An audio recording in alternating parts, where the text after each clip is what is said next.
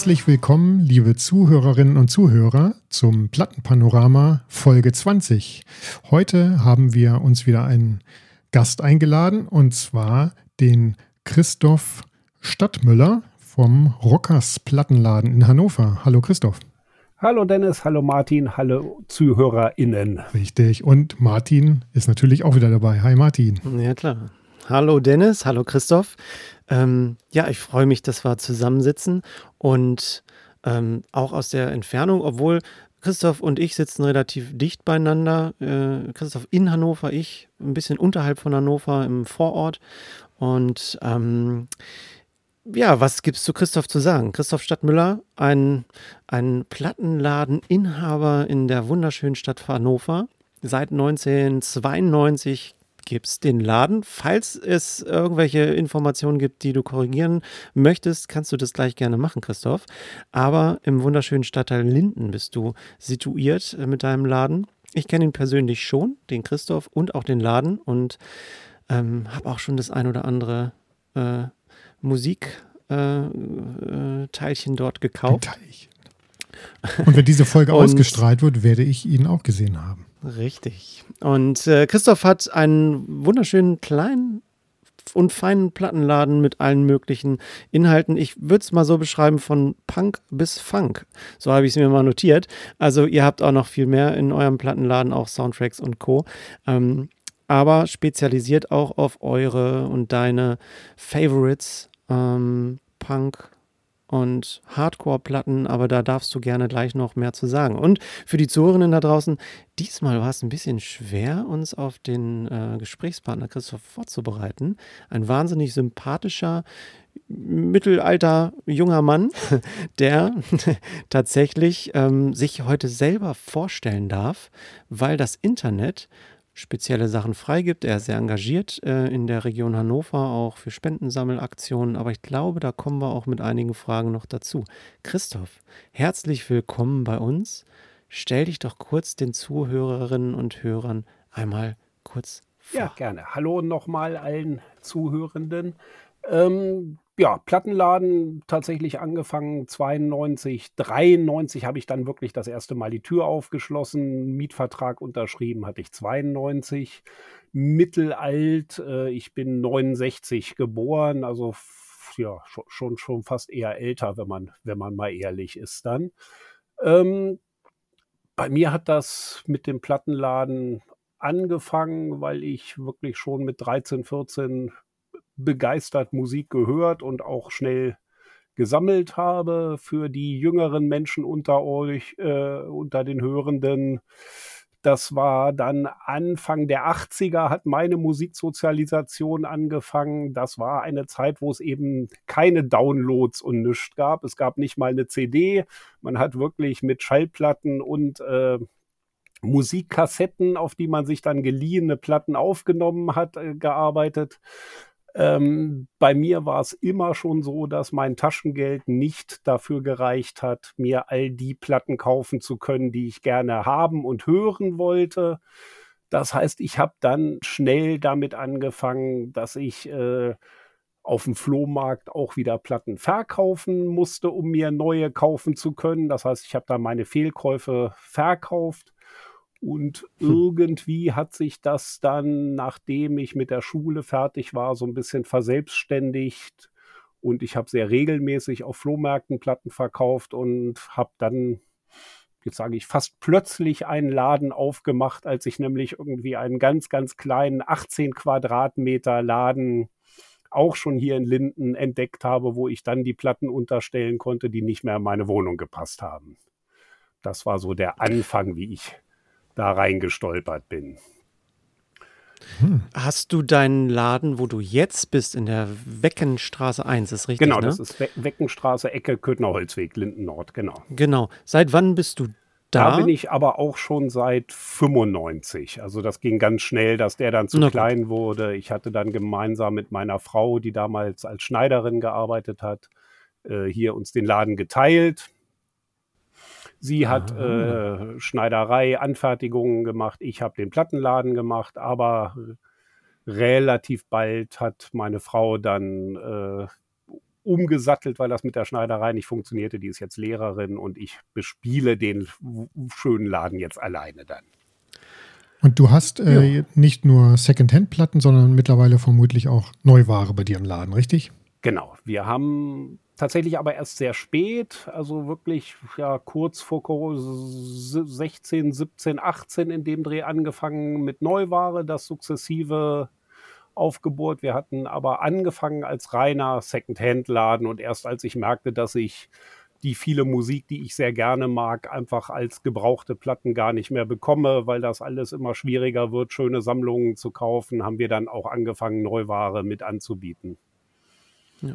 Und auch Sondereditionen immer mal wieder farbig, farbig nicht oder mit Unterschrift drauf oder auch ähm, wir in der letzten Zeit äh, Autogrammstunden mit Bands, da habt ihr immer Aktionen, ob jetzt Bekanntheit oder nicht. Ähm, da kommen wir ja sicherlich nachher nochmal drauf bei einigen Fragen, was ihr so auch neben dem normalen Verkauf für Sachen anbietet im Laden. Genau, das, wenn sich das anbietet, machen wir natürlich immer gerne. Es ist wir sind hier räumlich sehr begrenzt. Das heißt, wir haben ein paar Mal auch versucht, dass mal eine kleine Band bei uns im Laden auftritt. Das ist extrem schwierig und auch für die Bands sehr, sehr undankbar. Deswegen haben wir das dann nur sehr selten gemacht. Mhm. Ähm, ne, ne, jede Band hat es verdient, dass sie auch ein bisschen Platz haben und auch mal irgendwie äh, mit, mit, dem, mit der Gitarre irgendwie äh, sich drehen können und nicht überall gegen Zuschauende und gegen Plattenständer äh, stoßen. von, von daher machen wir das nur eingeschränkt. Dann. Bedingt. Na gut. Dennis. Cool. Ja. Ich komme mal einfach gleich am Anfang zu unserer ersten Komm Frage. Komm mal zur Sache hier. Was hast du zuletzt gehört? Also ich zeige das hier euch mal in die Kamera. Ich habe ähm, The ah. National aufgelegt. Äh, das Album Laugh Track. Ist das, das ganz aktuelle? Das aktuelle Album von ähm, The National. Wir haben ja letztes Jahr auch schon über die Band aus Amerika gesprochen. Ähm, Nochmal noch mal zur Wiederholung, die haben sich 1999 gegründet. Ich glaube, ein paar Jahre später habe ich die dann auch schon kennengelernt und auch lieben gelernt. Äh, bekannt durch ihre melancholischen Texte und tiefgründigen Texte vor allem, äh, ja, spielen klassischen Indie-Rock, würde ich jetzt mal so sagen. Und das Schöne war, die haben äh, im April ja schon dieses Album First Two Pages of Frankenstein veröffentlicht, äh, was wir ja auch schon im Podcast vorgestellt haben. Und die hatten dort schon Gastmusiker drauf, also Sufjan Stevens, Phoebe Bridgers, Taylor Swift. Und ähm, zack, im September 23 kamen sie nochmal mit einem Album um die Ecke und äh, haben ja Love Track äh, präsentiert. Und zwar war das bei denen so, die haben äh, zu First Two Pages of Frankenstein getourt und äh, während der Tour haben sie gejammt bei Soundtracks nach Soundtracks, äh, Soundchecks, sorry, und äh, haben während dieser Zeit weitere Stücke ausgearbeitet. Und äh, ja, dann haben sie auf einmal wieder ein neues Album zusammen gehabt. Ähm, diesmal haben sie auch wieder Gäste dabei. Ähm, sie haben jetzt äh, Bon Iver mit am Start. Oder nee, ich glaube, es heißt Bon Iver, oder? Nee, ja, jetzt Bon Iver. Bon Iver. Ich glaube, Bon Iver, ich habe letztens äh, dazu, äh, wer hatte das? Äh, äh die Lina Marley hatte Lina das bei hatte uns das, ja. mhm. Äh, drin und fand ich interessant. Ähm, der Name von Bon Iver, Bon Iver. Bon Iver. Ich glaube, es ist französischsprachiges Kanada, ne? Also bon, bon Iver. Bon, ja, wer weiß. Aber ich äh, müsste jetzt auch in meinen Unterlagen mal kramen, woher der Name kommt, weil ich fand das mhm. interessant, weil der Sänger, Musiker anders heißt ja in echt. Und, ja, äh, Künstlername, genau. Ich recherchiere mal kurz in meinen Unterlagen. Ja, recherchiere weiter. Phoebe Bridger ist zum Glück auch wieder dabei und Country-Sängerin Roseanne Cash, äh, natürlich die Tochter von dem großartigen Johnny Cash. Und äh, ja, das ist mal wieder, also ich muss sagen, ein bedingungsloseres The National-Werk hat äh, bei mir äh, auf Anhieb besser funktioniert als das Schwesteralbum, so sage ich jetzt einfach mal. Äh, man kommt zurück zu dem typischen The National Sounds, äh, wieder mehr, mehr natürliches Schlagzeug drauf und die Band hat auch immer das für mich ausgemacht. Also nicht, nicht einen ganz normalen Schlagzeugrhythmus, sondern ganz viel diese so dumpfe Tom-Tom, Tom-Toms, ähm, übereinander geschichtete Gitarren äh, mit äh, mindestens noch einer dritten oder vierten Spur hier und da, wo nochmal so kleine Gitarrenlicks als Melodie nochmal eingespielt werden und natürlich dieser typische genuschelte Gesang von Matt Berninger. Ähm, ja, ähm, ein Song, den ich hervorheben möchte, ist ein Song, der heißt äh, Space Invader. Das hat eben genau diesen, äh, diese Elemente drin, also flirrende Gitarren, die einen sonst wohin treiben und diese rollenden Drums. Und ähm, das baut sich so richtig schön über ein paar Minuten auf, das Stück im Mittelteil. Das hat mich echt ziemlich bekommen. Und Martin, wir hatten darüber mhm. gesprochen, was machen alle Platten, die ich hier so als Lieblingsalben genannt habe, vom letzten Jahr aus. Die äh, haben so Chöre innen drin und sowas sehr, äh, äh, äh, äh sehr, sehr äh, orchestrales. So. Sehr orchestral. So, und auch dieses Album hat neben auch. den kraftvollen Gitarren wieder Streicher drin und keinen Chor, aber Streicher und wird dadurch sehr groß aufgezogen. Mhm. Fantastisch. Also hier sind zwölf Songs drauf, eine Stunde Musik ist leider ein Doppelvinyl, hatten wir auch drüber gesprochen. Ja. Aber also, ich finde es total toll, dieses, also The National, ähm, Christoph, auch für dich, äh, Dennis und ich haben selten, oh, das Pink so, so Pink, Limited ne? Edition. Ja. Mhm. Ich habe die rote von dem äh, Frankenstein-Album, du ja auch, glaube mhm. ich, oder? Ne? Mhm. Und da haben Dennis und ich uns mal überschnitten mit Musikgeschmäckern. Und ähm, ich habe dieses Album noch nicht. Ich glaube aber, es wird bei mir auch mal in einer ja, also Einkaufskorb ganz, ganz landen. Mir gefällt es ähm, einiges besser als äh, das Schwesteralbum. Also eine Stunde Musik. Wie gesagt, man muss hier ein bisschen umdrehen. Okay, das davor hatte elf Songs, ein weniger, dauerte 48 Minuten. Also, was man an dieser Stelle fast sagen muss, ist, ich hätte mir natürlich gewünscht, sie würden ein Album rausbringen mit von beiden Doppelalben nur den besten Songs und würden uns einfach, was weiß ich, zwölf Songs äh, eine Stunde geben, äh, anstatt jetzt hier 23 Songs und fast zwei Stunden. Aber man muss auch sagen, das ist ein Album, was textlich sehr durch die Pandemiezeit und durch äh, eine depressive Phase von Matt Berninger gebracht hat. Und ich vermute, dass das zweite Album nicht ohne das erste und ohne die Tour möglich gewesen wäre. Das mhm. erste ist eben in den Raum gestellt, ohne dass die Gedanken danach schon möglich gewesen waren und so weiter. Ja, Alben sind Momentaufnahmen, sind immer so ein Entstehungsprozess, von daher können wir uns das wünschen. The National ist das eh egal, was wir uns wünschen, aber äh, es hätte nicht passieren können. Kann man sich ja in seiner Playlist dann zusammenstellen, wie man es will. Ich bin froh, ja. dass es beide Alben gibt. Ähm, das ist eine ehrliche, arbeitende Band, äh, die, die machen hier gute Popmusik mit Tiefgang.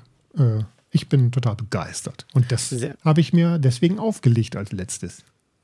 Sehr schön. Also ich äh, habe das Album noch nicht gehört, nicht mal im Stream. Und ich äh, bin schon wieder gehypt davon. Ich, Sehr gut. Äh, ich weiß, wo du es kriegen kannst. ich, ich, ich, ich, weiß, wo ich es vielleicht kaufen werde.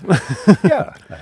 ja. Christoph, was hast du denn zuletzt aufgelegt? Ähm, meine Platte, ich höre ja wirklich super duper viel verschiedene Musiker. Die Platte, die ich in der in den letzten ein, zwei Wochen, glaube ich, am häufigsten gehört habe und auch heute nochmal gehört habe, habe ich selber noch gar nicht als Platte. Die, äh, ich hoffe, dass wir die möglichst bald auch kriegen.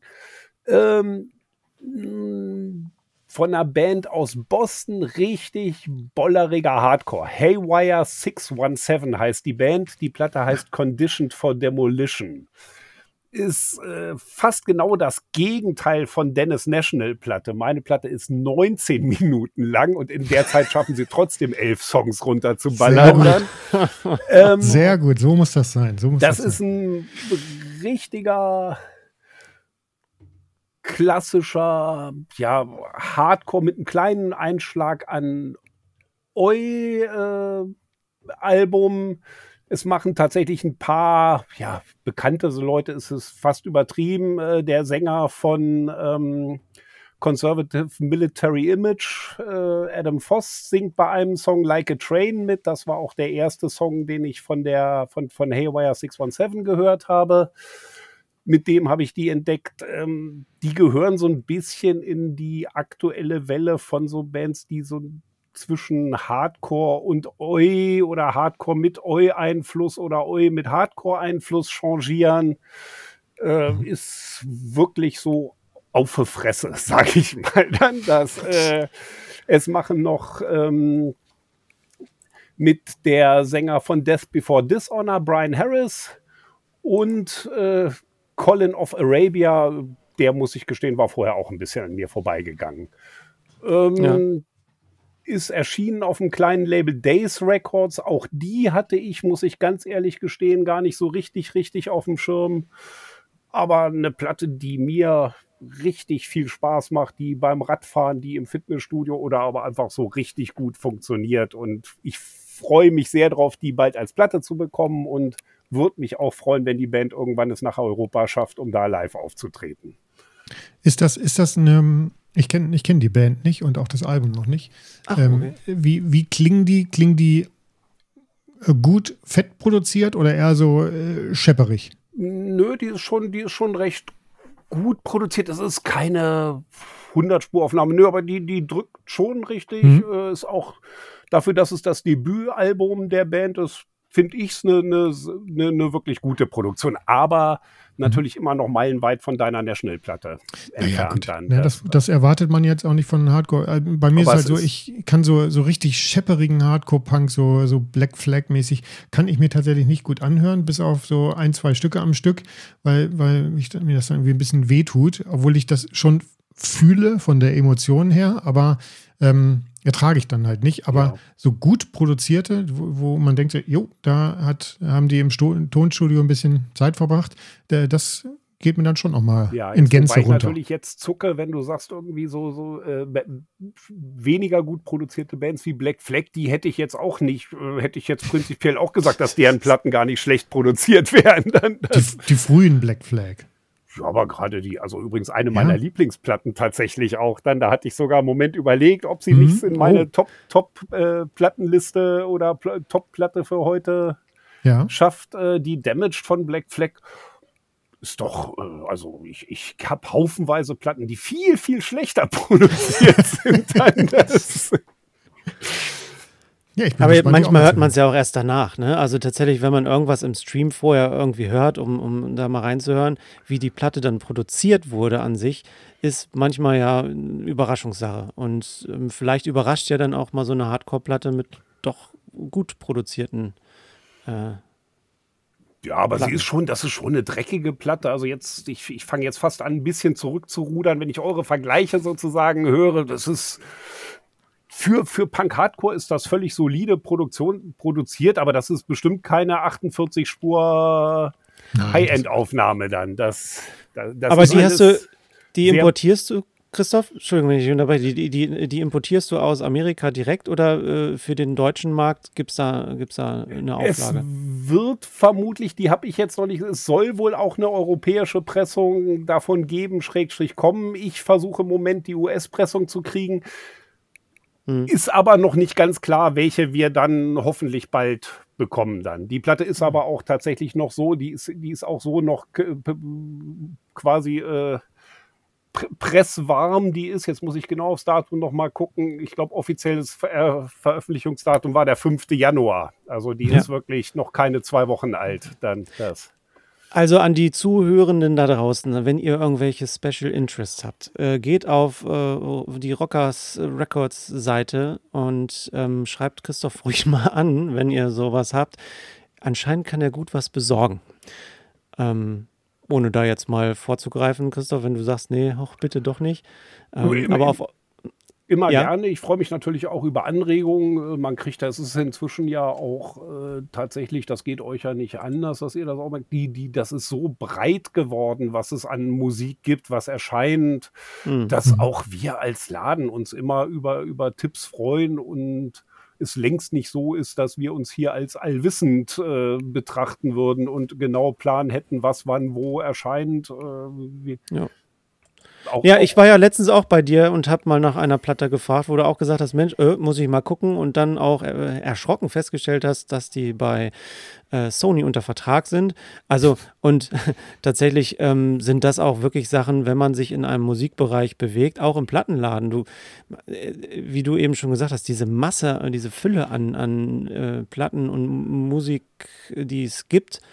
Also äh, ich glaube, jeder, der irgendwie professionell irgendwo arbeitet, kann nicht alles äh, wissen und kennen, logischerweise. Nö, das finde ich ist aber ja auch äh, der Grund, warum mir mein Job nach, nach 30 Jahren immer noch super viel Spaß macht, weil ich ja das Mhm. Gefühl habe, ich gehe hier keinen Tag in den Laden, ohne was Neues zu entdecken und fast Ja. mit, mit jeder neuen Platte, die man entdeckt, mit jeder neuen Band, die man entdeckt, gehen ja wieder so neue Türen auf, wo man dann sagt, Mensch, guck mal, dahinter gibt's noch, jetzt habe ich über die ein neues Mhm. Label entdeckt, die haben andere Veröffentlichungen, die, Ja. nicht, äh, die ich nicht auf dem Schirm hatte oder Ja.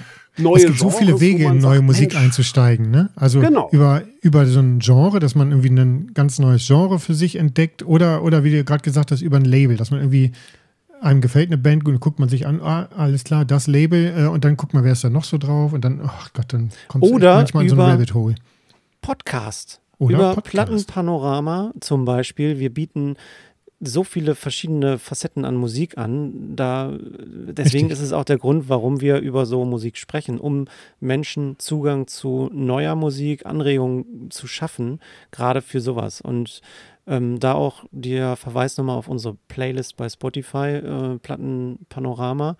Ähm, ganz bunt gemischt und Christoph bringt diesmal Hardcore mit rein. Punk. Äh, Finde ich gut. Was bringst du gut. denn mit rein, Martin? Ich bringe, das möchte ich vorher mal, wenn wir schon einen äh, Inhaber eines Plattenladens hier haben, Mhm. habe ich heute nur Platten, die ich dort gekauft habe. also ich habe alle drei Platten, die ich hier äh, vorstelle, tatsächlich bei dir gekauft. Unbezahlte Ähm, Werbung.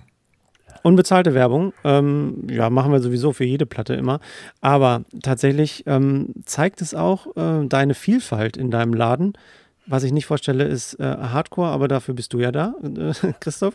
Ich, habe noch habe- andere Musikrichtungen am Start. Ich weiß, deswegen. Also okay, dann bin ich gespannt. Also ich habe tatsächlich, ähm, als ich das letzte Mal bei dir war, einige Platten gekauft und ähm, habe tatsächlich nur Platten gekauft von Bands, die ich vorher noch nicht kannte, weil die mich im Plattendicken angesprochen haben. Von der Optik her erstmal. Und ich habe dann kurz reingehört in die Platten und habe die für gut befunden. Und leider kann ich sie euch nicht zeigen, weil die eine Platte, die ich zuletzt gehört habe, heißt von der Band See Through Dresses. Ähm, das gleichnamige Album See Through Dresses. Äh, das ist eine relativ schwierig zu findende Band im Internet. Ähm, für die, die es dann äh, eingeben, auch bei Google oder Co., wird man ähm, sehr leicht bekleidete Damen finden. Überraschenderweise. Die, äh, wenn man noch See-Through Dresses Vinyl eingibt, wird es noch spannender. ähm, und tatsächlich ist es so, dass dieses, die, die Platte an sich ähm, eine Purple-Version ist, also eine lilane Platte, die ich hoffe, 2000 transparent. Ja, pass auf, nee, transparent nicht. Namens, das ist sehr interessant, deswegen würde ich es euch gerne zeigen können. Aber wenn man die Platte einfach so sieht im Sonnenlicht, sieht die schwarz aus. Man muss tatsächlich sie gegen das Sonnenlicht halten oder eine, eine Lampe drauf lassen, dass sie so durchsichtig ist. Ähm, Translucent Candy Grape Purple, so heißt die Platte. Ne, so ähm, hat mir das Internet gesagt. Und die Platte kam im Original 2012 raus. Ähm, diese Platte, die ich bei dir, Christoph, äh, bei Rockers Records in Hannover gekauft habe, ist von 2017 von Tiny Engines ähm, und bietet Musik. Also ich sage jetzt mal so, dass tatsächlich ähm, Rock auf der Platte drauf ist, Shoegaze und Indie-Rock. Zehn Songs sind drauf und ähm, ist vom Münsteraner Label The Cl äh, na, jetzt habe ich es. This Charming Man The Records. Charming Man. This Charming Man. Danke, Dennis. Ja, äh, sehr schön. Ähm, und zehn Songs sind drauf. es ist für mich so. Es ist eine schöne Platte. Es bietet, ich habe mir schwer getan, einen, einen Song für die Playlist rauszufinden, weil das Album sehr geradlinig durchläuft. Es sind ein paar schräge Töne dabei. Es wirkt für mich, für meine Ohren ein bisschen zu künstlerisch. In diesem Shoegaze und ein bisschen experimentell, da komme ich manchmal nicht mit zurecht. Das ja, heißt, Shoegaze ist nicht so deins, glaube ich. Nee, genau.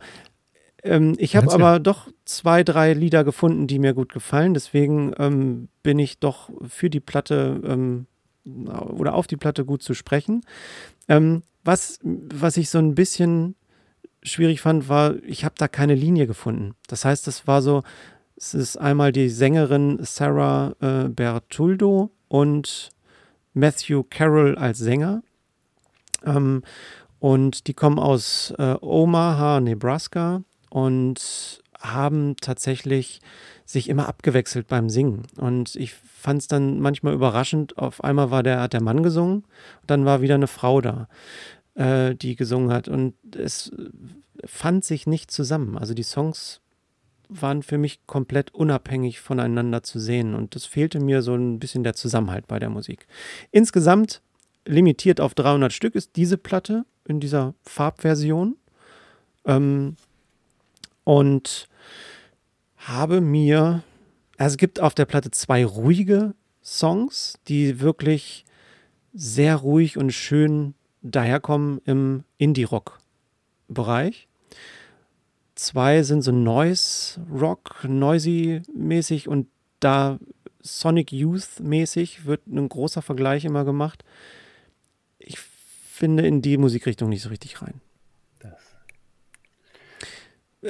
Aber This ja? Charming Man ist ja eh ein sehr sympathisches deutsches Label, auch einem nicht minder sympathischen Münsteraner Plattenladen und Versand mhm. äh, äh, verknüpft, die auch eine tolle Bandbreite an, an Bands rausgebracht haben. Also zum Beispiel sind das die Leute, die Kadaver entdeckt haben, mhm. wenn er die auf dem Schirm hat. So eine, so eine mhm. coole Doom-Platte, aber die haben auch ähm, die Nerven und Fjord zum Beispiel, glaube ich, die ersten Sachen rausgebracht. Also haben Schwerpunkt würde ich auch vermuten, so Noise Rock, Indie Rock, aber mhm. mit mit mit äh, Fühlern in, in alle in, in Punk Richtung, in Metal Richtung, in in Stoner Hard Rock Richtung. Sympathisches ja. Label auf jeden Fall und genau, haben auch eine Menge rausgebracht schon. Ja, und das fand ich dann wieder äh, sympathisch. Hat mich bei der Vorbereitung ähm, für die Folge heute überrascht, dass da so ein Münsteraner Label hintersteht, ähm, weil mit Omaha und Nebraska verbindet man das erstmal nicht. Und ja, also deswegen, es sind auch gute, sympathische Songs für mich da drauf. Alles passt nicht und für die Playlist nehme ich äh, den sechsten Song, So Long Charlie heißt der drauf. Ist ein ruhigerer Song. Deswegen, das Cool. Aber schade, dass er die Platte nicht sehen könnt. Die ist wirklich toll. Sieht einfach schön aus. Cool. Ich freue mich. Ja. Da aber dann der Verweis auf unsere äh, Instagram-Seite. Äh, äh, da wird man die dann. Da wird ein Foto können. zu sehen sein, nicht wahr? Richtig. Dennis, du hast was zuletzt hm? gekauft, bestimmt, oder? Ich habe auf jeden Fall zuletzt gekauft. Ja, ja, ja. So, jetzt äh, werde ich mal ein bisschen untypisch. Und äh, vielleicht ist das die, die, die Podcast-Folge heute mit der größten Bandbreite.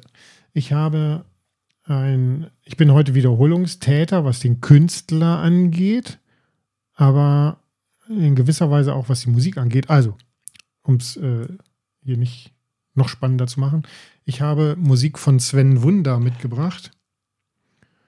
Late ah. Again. Äh, ich habe Sven Wunder hier schon mal vorgestellt.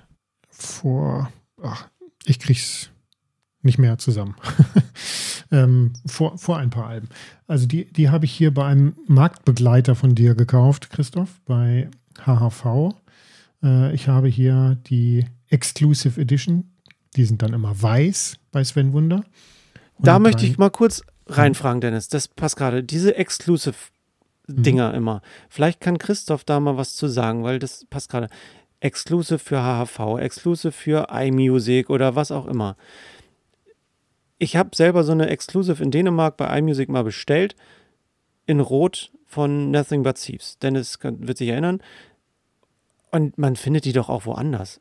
Die werden doch nicht wirklich exklusiv. Naja, also meistens ist es so, dass das dann Deals der, der jeweiligen Vertriebspartner mit dem Label sind. Und die bekommen dann natürlich nicht diese Platte exklusiv, aber meistens oder oft eine Vinylfarbe mhm. exklusiv. Also mhm.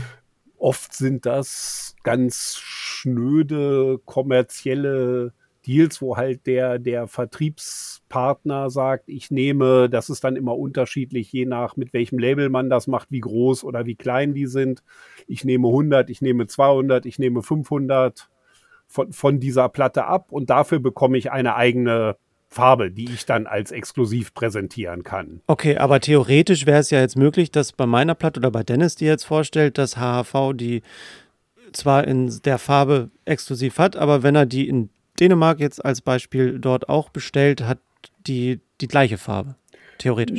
Eigentlich ist es schon der, der Deal so, dass tatsächlich dann HAV eine Farbe, die nur sie bekommen hat. Und dass dann der, der, die dänischen Kollegen haben dann eine andere Farbe. Okay. Und, und so okay. läuft das dann. Die lassen dann halt äh, einen Haufen Platten pressen und dann bekommen, je nachdem, wie viele, oft meistens sind es dann nur ein oder zwei, aber es gibt ja immer, jeder von uns kennt ein paar große, manchmal gibt es das ja sogar für den USA, macht Walmart bei sowas ja. mit. Und die, die haben dann da gleich ein paar tausend von der eigenen äh, Vinylfarbe. Mhm. Teilweise, das mhm. gibt es auch bei Reissue-Geschichten. Ja. Es ist ja für das hat Vor- und Nachteile. Das ist einerseits ähm, natürlich für die, für die Vertriebe oder die Läden eine schöne Sache, so eine exklusive Platte anzubieten zu können. Bei kleineren Labels, wie es zum Beispiel jetzt bei dieser Sven Wunder Platte ist, das ist ja kein gigantisch großes Label.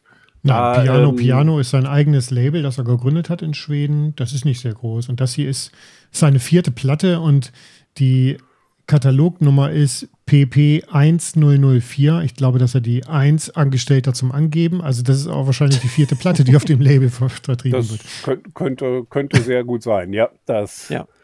Ähm, naja, Dennis, mach mal ruhig weiter. Ich äh, so, nee, Christoph wollte gerade noch den, den Satz zu Ende sagen. bin. Kleines Label, hast du gesagt, Christoph? Ach so, genau, jetzt äh, führe ich das nur ganz zu Ende. Ähm, ja. Bei kleinen Labels ist das natürlich auch ein, ein Segen für das Label, wenn dann eben ein bisschen ein Vertriebspartner wie HAV eben auch so eine Platte dann präsentiert und auch ein bisschen pusht.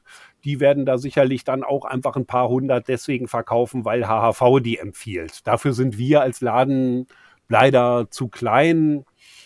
Bei manchen Sachen weiß ich dann aber auch nicht, wenn man dann eben sieht, das nehmen wir nochmal Walmart als äh, Vergleich von einer Fleetwood Mac Platte nochmal eine scheinbar exklusive Platte bekommt. Alleine in den USA, Walmart hat so unendlich viele Läden, das sind dann mhm. einige tausend, die die nehmen.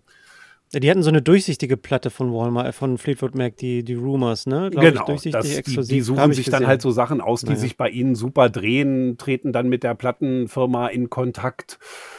Wie weit das dann exklusiv ist, wenn eben dann so ein, so ein Einzelhandelsgigant so eine Platte eben nebenbei, hm, ich hm. sag jetzt mal ganz böse, durch, mit durchschrubbt einfach dann. Äh, Gott, in Süddeutschland ist, äh, glaube ich, war damals mal eine Zeit lang, wie heißt es, Müller Drogeriewaren einer der ganz großen Vinylverkäufer auch oder, oder Tonträgerverkäufer, weil die dann im Kassenbereich von einzelnen Titeln äh, viel präsentiert haben. Kann man, ist manchmal gibt es interessante Sachen, aber es ist natürlich, sage ich mal, aus Sicht eines kleinen Indie-Plattenladens finde ich es nur so mäßig cool, sage ich vorsichtig. nee, also Leute, ja geht wieder zurück in die Platten. Besser, ne? Die jetzt genau. nicht spezifisch für einen einzelnen Laden sind, sondern genau. die halt nur Indie-Plattenläden bekommen und äh, man die eben nicht bei größeren Online-Versandhändlern kaufen kann. Ne? Genau. Indie-Exclusive also sieht man häufig. Geht in die kleinen Plattenläden da draußen und unterstützt eure lokalen Verkäufer. Ich finde das gut. Wenn er was braucht, was äh, exklusiv ist, wie Dennis. Ja, ich brauchte die jetzt. Also ich wollte die nicht in schwarz haben, ich wollte ihn weiß haben und ich habe eben gesagt, Wiederholungstäter. Ich habe ja, hab ja hier schon mal eine von ihm vorgestellt, ähm, diese Natura Morta, die habe ich auch schon. Die hier ist wieder genauso äh, auch in richtig dickem Pappcover.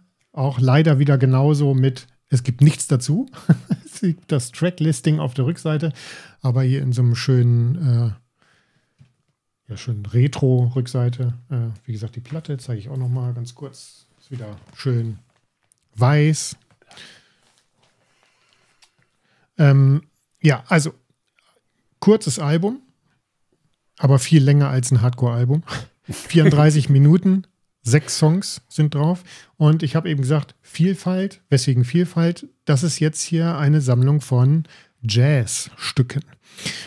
Wurde tatsächlich Ende September schon veröffentlicht, letztes Jahr. Und Sven Wunder macht das ja immer so, dass er sich äh, jedes Mal äh, so ein bestimmtes Thema raussucht. Ähm, den östlichen Mittelmeerraum auf seinem ersten Album Eastern Flowers, japanische Kunst, Wabi Sabi von 2020 und eben das, was ich eben schon angesprochen hatte, äh, Natura Morta von 21, wo er so Mensch und Natur und vielleicht so ein bisschen italienische Küstenlandschaften mit einbezogen hat. Und hier hat er sich eben gedacht, es wird Nacht, ich lege mal ein bisschen Jazz auf, einige letzte verstreute Strahlen von Mond und Sternenschnuppen sind noch zu sehen, die Sonne geht unter. Und ähm, das ist hier ein Jazz, der mir gefällt. Ich mag keinen Saxophon-Jazz und ich mag auch keinen Jazz mit dieser typischen unverzerrten Jazzgitarre. Kann ich absolut nicht ab. Hier äh, ist sehr viel Klavier drauf und orchestral. Also, aber ich würde eher, eher mal sagen, ist so Pop-Jazz. Also es ist halt gefälliger Pop-Jazz. Ist jetzt nicht so Free Jazz oder sonstiges. Äh, das, das will gefallen. Ne? Also die Hauptinstrumente hier sind Klavier, Flöte und eben aber in diesem Orchesterarrangement natürlich auch sehr viele Blechbläser und Streicher. Und Sven Wunder selber hat über dieses äh, Album gesagt, auf dem nicht gesungen wird, äh, so als Konnotation. Alle Klänge, die man tagsüber nicht wahrnimmt, können in der Nacht auftauchen. Unser emotionales Register verändert sich. Wir nehmen Klänge anders wahr. Ja, und mir gefällt das Album wirklich sehr gut. Habe ich eben schon gesagt. Ich habe Nummer 123 von 300. Und wenn ich mir ein Jazz-Album auflegen will auf Vinyl, dann habe ich durch diese zuletzt gekaufte Platte die Chance dazu. Sehr schön. Hört sich trotz Jazz spannend an. Ja. Christoph, hast du tatsächlich Platten gekauft? Ja, das ist ja, bei mir ist ja gut, kaufen ist immer äh, relativ. Ich habe ja das Schöne, dass ich dann einfach Platten, die mir hier im Laden besonders gut gefallen, mir mitnehme, sozusagen.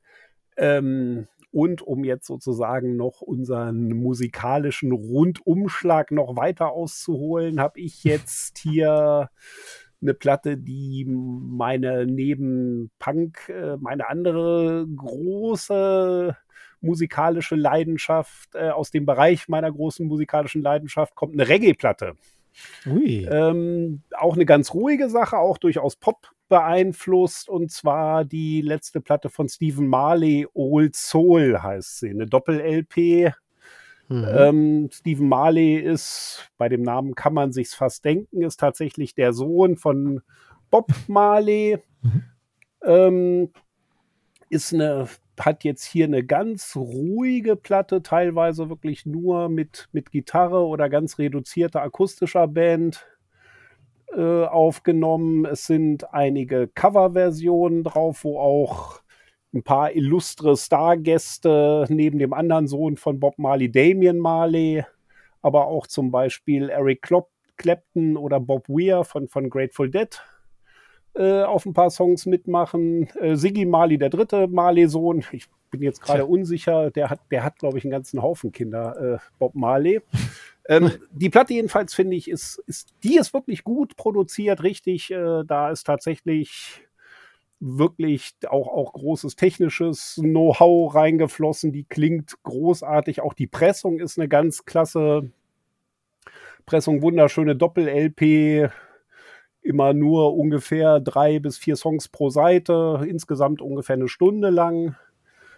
Ähm, es sind ein paar klassische Coverversionen drauf. Don't Let Me Down habe ich jetzt gar nicht im, auf dem Schirm, wer das im Original gesungen hat. Schlecht vorbereitet, aber ich versuche Das mal. lässt sich ja rausfinden. Das Warte mal. lässt sich Red mal rausfinden. weiter, ich gucke mal. Don't Ja, ja, let me down. perfekt. Dann. Ähm, aber auch Georgia on My Mind äh, ke kenne ich. Das klingt nach ähm, einem Beatles-Song irgendwie, oder? Ich habe jetzt nicht recherchiert, aber don't let me, ne?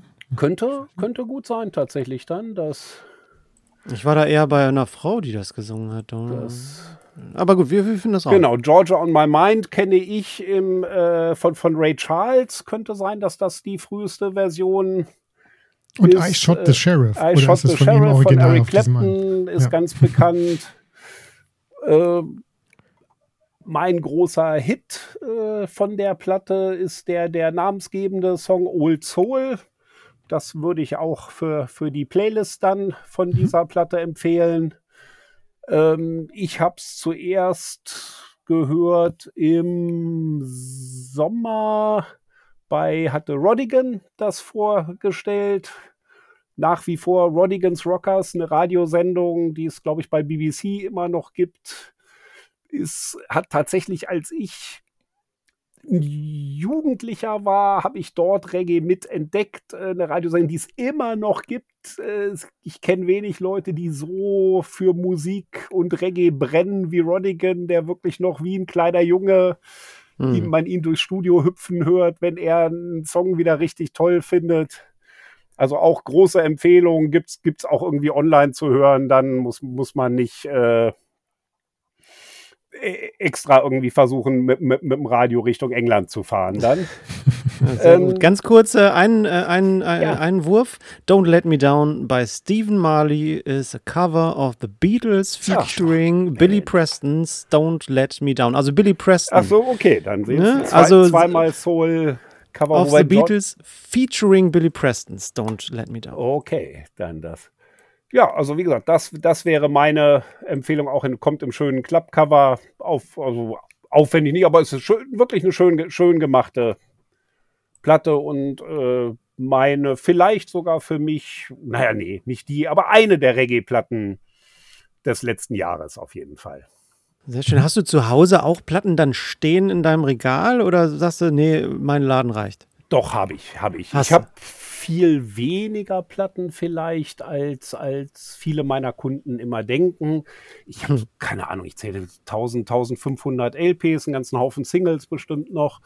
Mhm. Ähm, ich habe irgendwann für mich selber, ich habe ja die schöne Möglichkeit, diese Sammelleidenschaft hier im Laden ein bisschen abzuarbeiten. Das heißt, ich habe es irgendwann für mich selber zu Hause geschafft, dass ich nur noch Platten behalte, die ich wirklich toll finde und nicht mehr dieses, ich finde die ersten drei Platten von einem Künstler gut und habe mir die vierte, fünfte, sechste, siebte auch noch daneben gestellt, weil da sind ja noch zwei Songs drauf, die ganz okay sind. Ja. Äh, hast du das mal so, du, wenn da ein, ein Kunde äh, mit einer Platte äh, kommt, äh, zu dir da an der Kasse und dann ist das eine Platte, die du jetzt nicht mehr auf dem Schirm hattest oder sagst, oh Mist, die, die, will, die will ich gar nicht verkaufen, also wo dein Herz dran hängt, wo du sagst, Mensch, die stand da jetzt lange, länger rum. Hattest du sowas schon mal?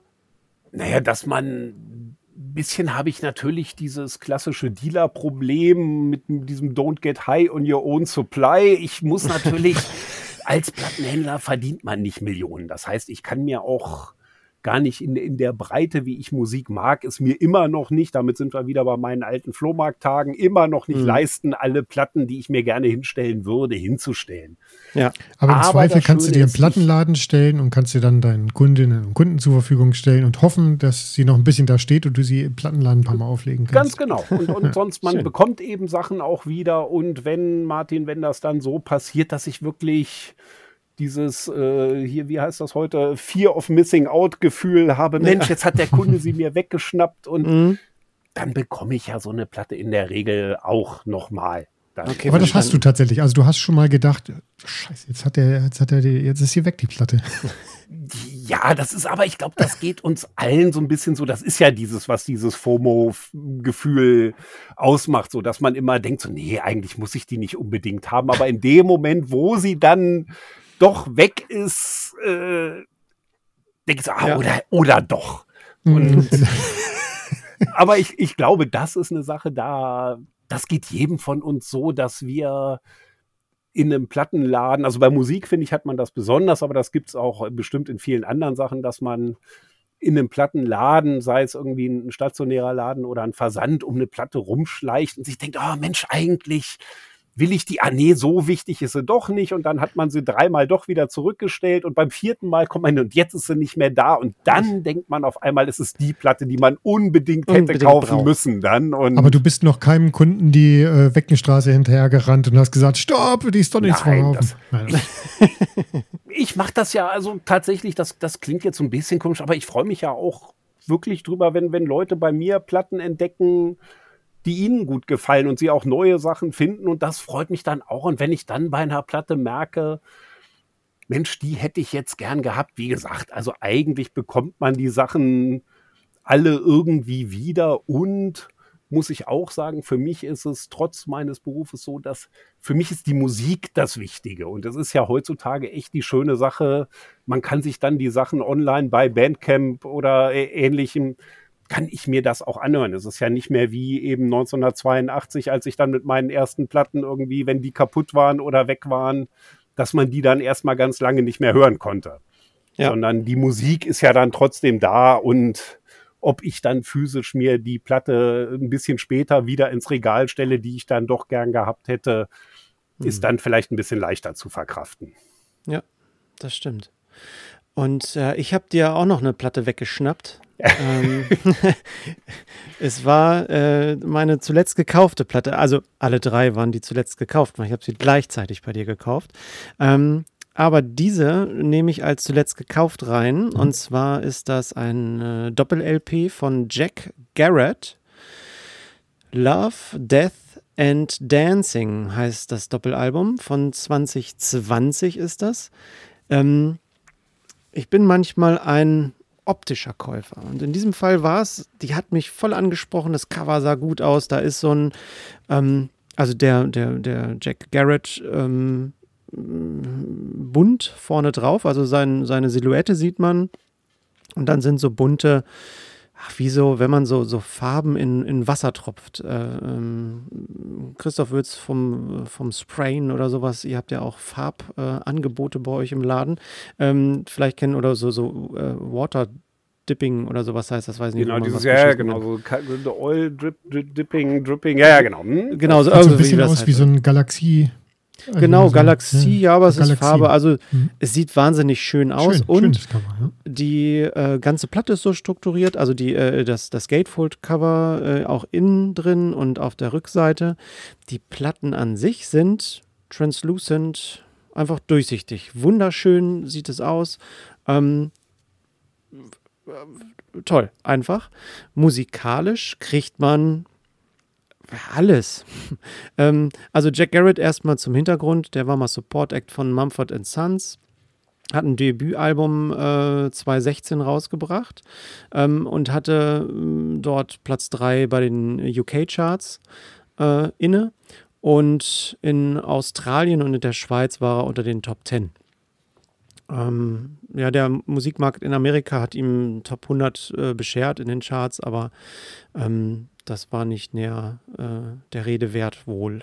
Äh, also hier in Europa und Australien war er besser unterwegs, ist ach, relativ jung Musiker geworden, hat da an so einem Wettbewerb teilgenommen, ist relativ früh ausgeschieden und ist dann Lehrer geworden, hat sich dann aber wiederum für den äh, Musiker als Musikbusiness äh, entschieden und verarbeitet auf dieser zweiten Platte, Love, Death and Dancing von 2020, eine depressive Phase in seinem Leben.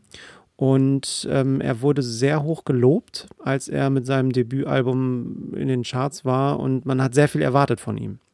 Und diese zweite Platte, die ich erworben habe, die, äh, da hat man das Gefühl, ähm, also man kriegt Pop, äh, poppige, rockige die, das, äh, und, und Love-Songs. Also Love, Death and Dancing. Auch so ein bisschen, bisschen Disco ist dabei. Und insgesamt bei allen Liedern versucht er in manchen Liedern alles unterzubringen. Das heißt, man hat keine genaue Abtrennung ähm, von dem, was kommt. Also es fängt ganz langsam an bei zum Beispiel dem fünften Lied ähm, jetzt muss ich gucken, wie es äh, heißt. Meant a Heart. Da fängt es langsam an und dann wird es auf einmal so Disco-Dancing-mäßig. Dann kommt ein bisschen Rock, ganz harte Gitarren rein. Da finde ich mich nicht so zurecht. Die langsamen Songs, der Song, also insgesamt sind es zwölf Songs auf, der, auf den zwei Platten. Song 3, Better, das ist ein Dancing-Song, der ist so ein bisschen disco-mäßig angehaucht, modern, also in den 20ern schon zu, zu finden. Ähm, ansonsten Song 10, She Will Lay My Body on the Stone, be bearbeitet den Death-Bereich, also Tod. Body ist ja die, der leblose Körper.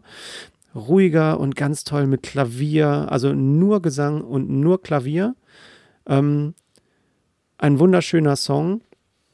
Und ähm, Only, the, uh, Only the Bravest ist für mich der Song, der die Liebe in diesem Titel äh, abdeckt. Und so Soundtrack-like, so ein bisschen filmisch angehaucht. Und er wurde hochgelobt für dieses erste Album.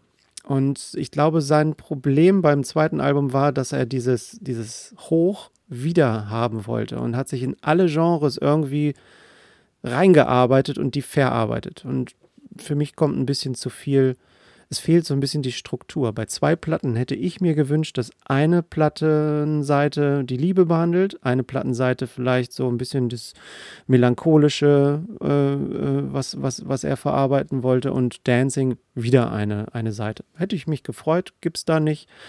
Ist aber okay. Und für mich der Top-Song von der Platte ist Mara.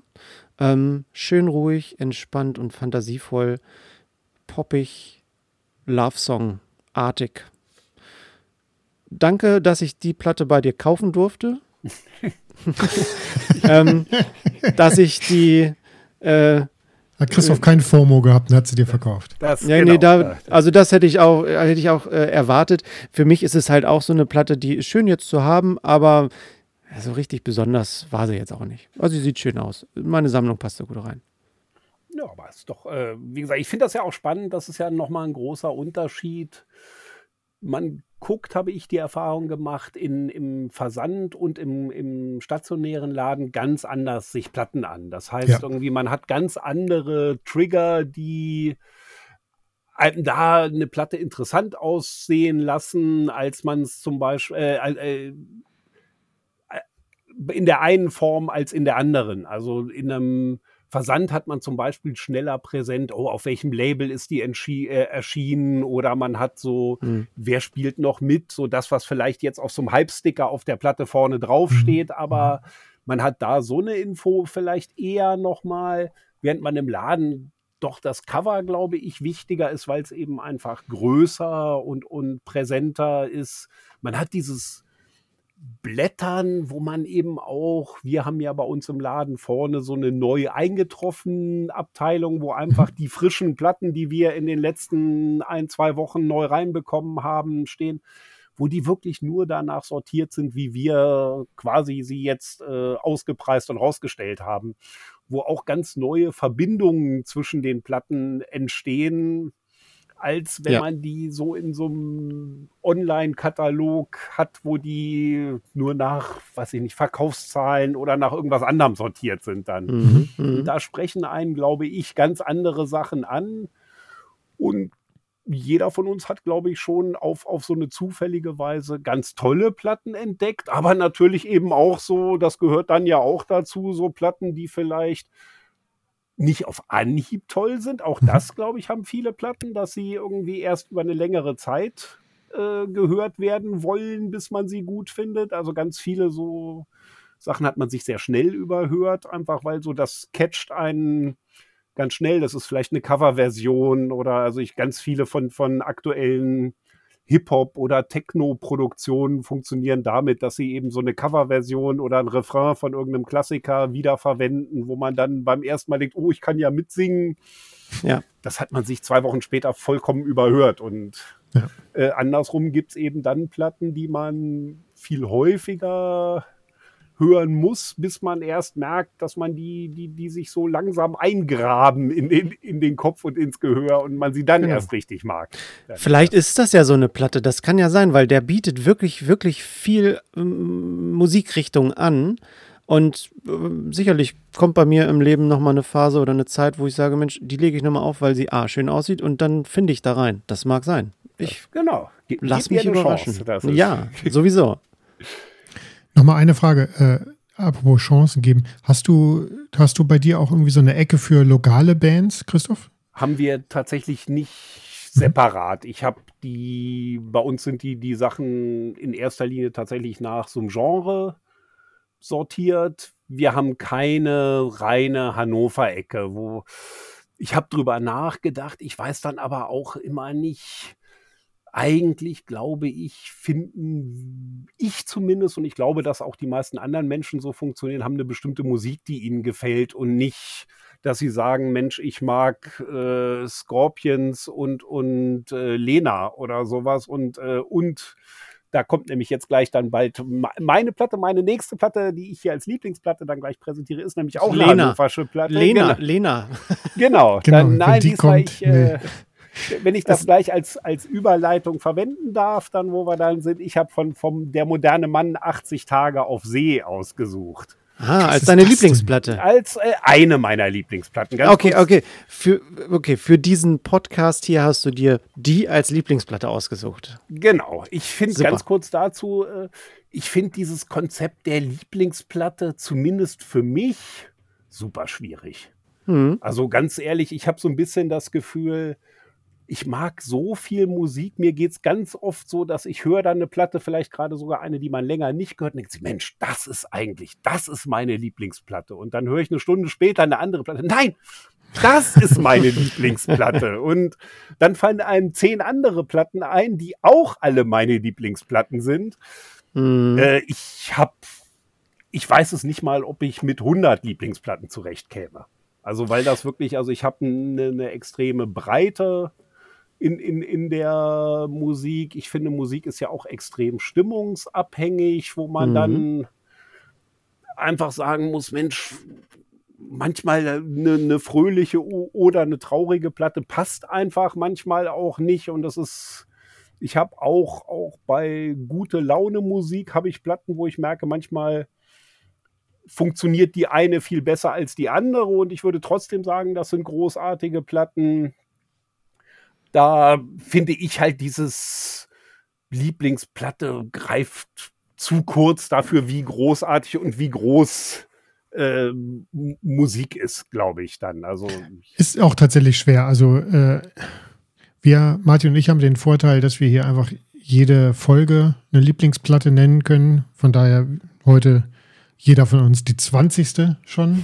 und äh, das ist dann natürlich ein bisschen leichter, aber es ist tatsächlich total schwierig. Also selbst bei einer Band, also kann man vielleicht sagen, das ist meine Lieblingsband, aber bei einer Lieblingsplatte, das ist schon ziemlich krass, weil es auch immer stimmungsabhängig ist, ne? Oder man sich als Mensch irgendwie anders entwickelt und dann ändert sich das. Ja.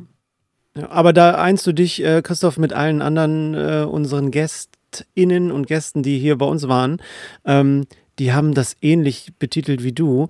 Da ist jetzt sehr schwierig, eine Lieblingsplatte rauszusuchen. Also die haben das, ob das ein Thorsten Nagelschmidt oder ein äh, Jan Müller war, die haben das alle tatsächlich genauso gesagt wie du. Das, und empfunden. Ja, genau, so ist es. Ja, ich denke, das geht euch ja ähnlich auch so. Und, und, wenn ihr dann eben, wie gesagt, jetzt, jetzt die 20. und bald die 100. und äh, bald reicht das auch nicht mehr aus. Ja. Äh, Was macht der moderne Mann denn für Musik? Ähm, es ist. Ich kenne die überhaupt nicht. Die, die aktuelle Genrebezeichnung wäre Post-Punk würde ich sagen. Mhm. Ähm, sie hatten damals so ein bisschen dieses mit einem komischen Beigeschmack versehene Label Neue Deutsche Welle, waren da aber früh dabei.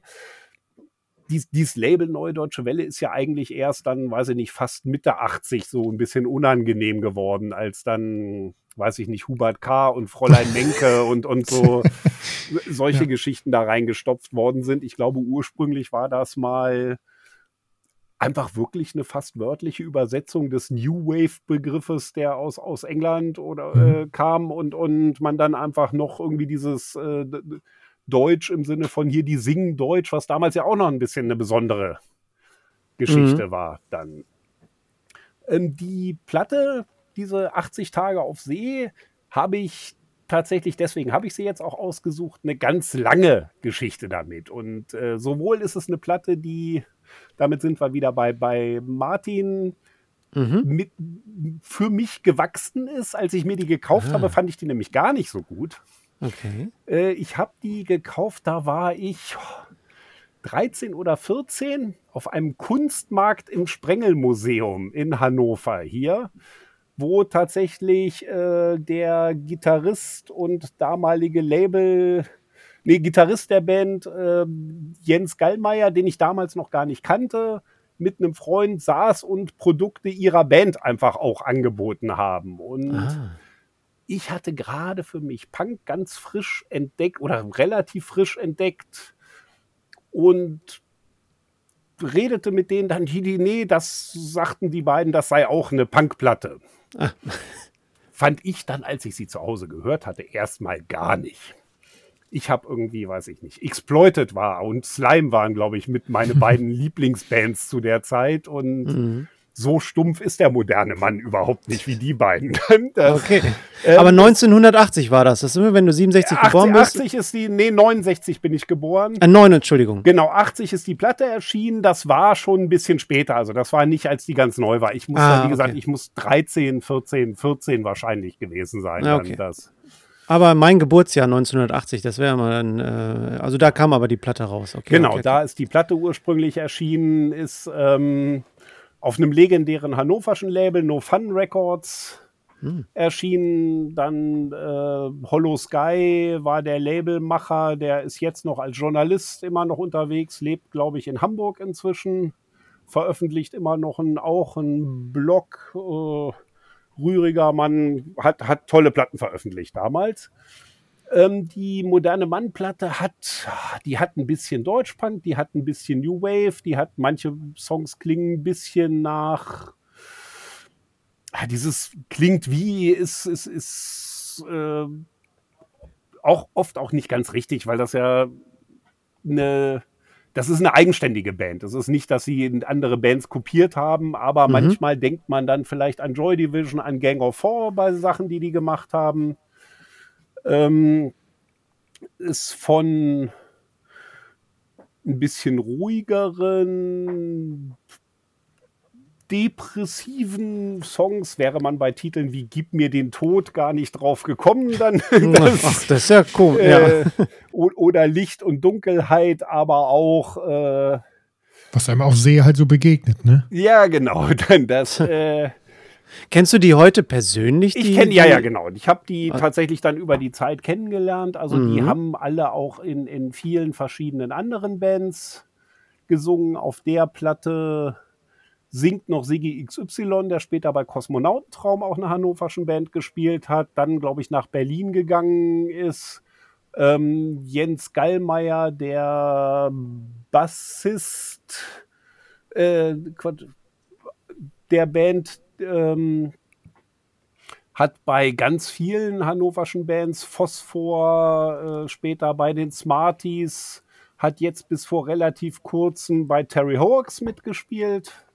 Okay. Ähm, Ecki, der, der Gitarrist, spielt bei den Hamburg Ramones. Der lebt jetzt auch, wie der Name schon sagt, in Hamburg. Eine Ramones Tribute Band. Ähm, seit etwa 2019 hat sich die Band wieder zusammengefunden und spielt auch wieder regelmäßig. Okay. Äh, zum Beispiel, jetzt muss ich kurz nachgucken. Ich weiß nicht, wann das hier ausgestrahlt wird. Im Mai zum Beispiel in Wuppertal und Stuttgart. Okay. Ja, das kriegen wir rechtzeitig das live angucken. Das, dann, das kriegen wir definitiv vorher hin. Ja.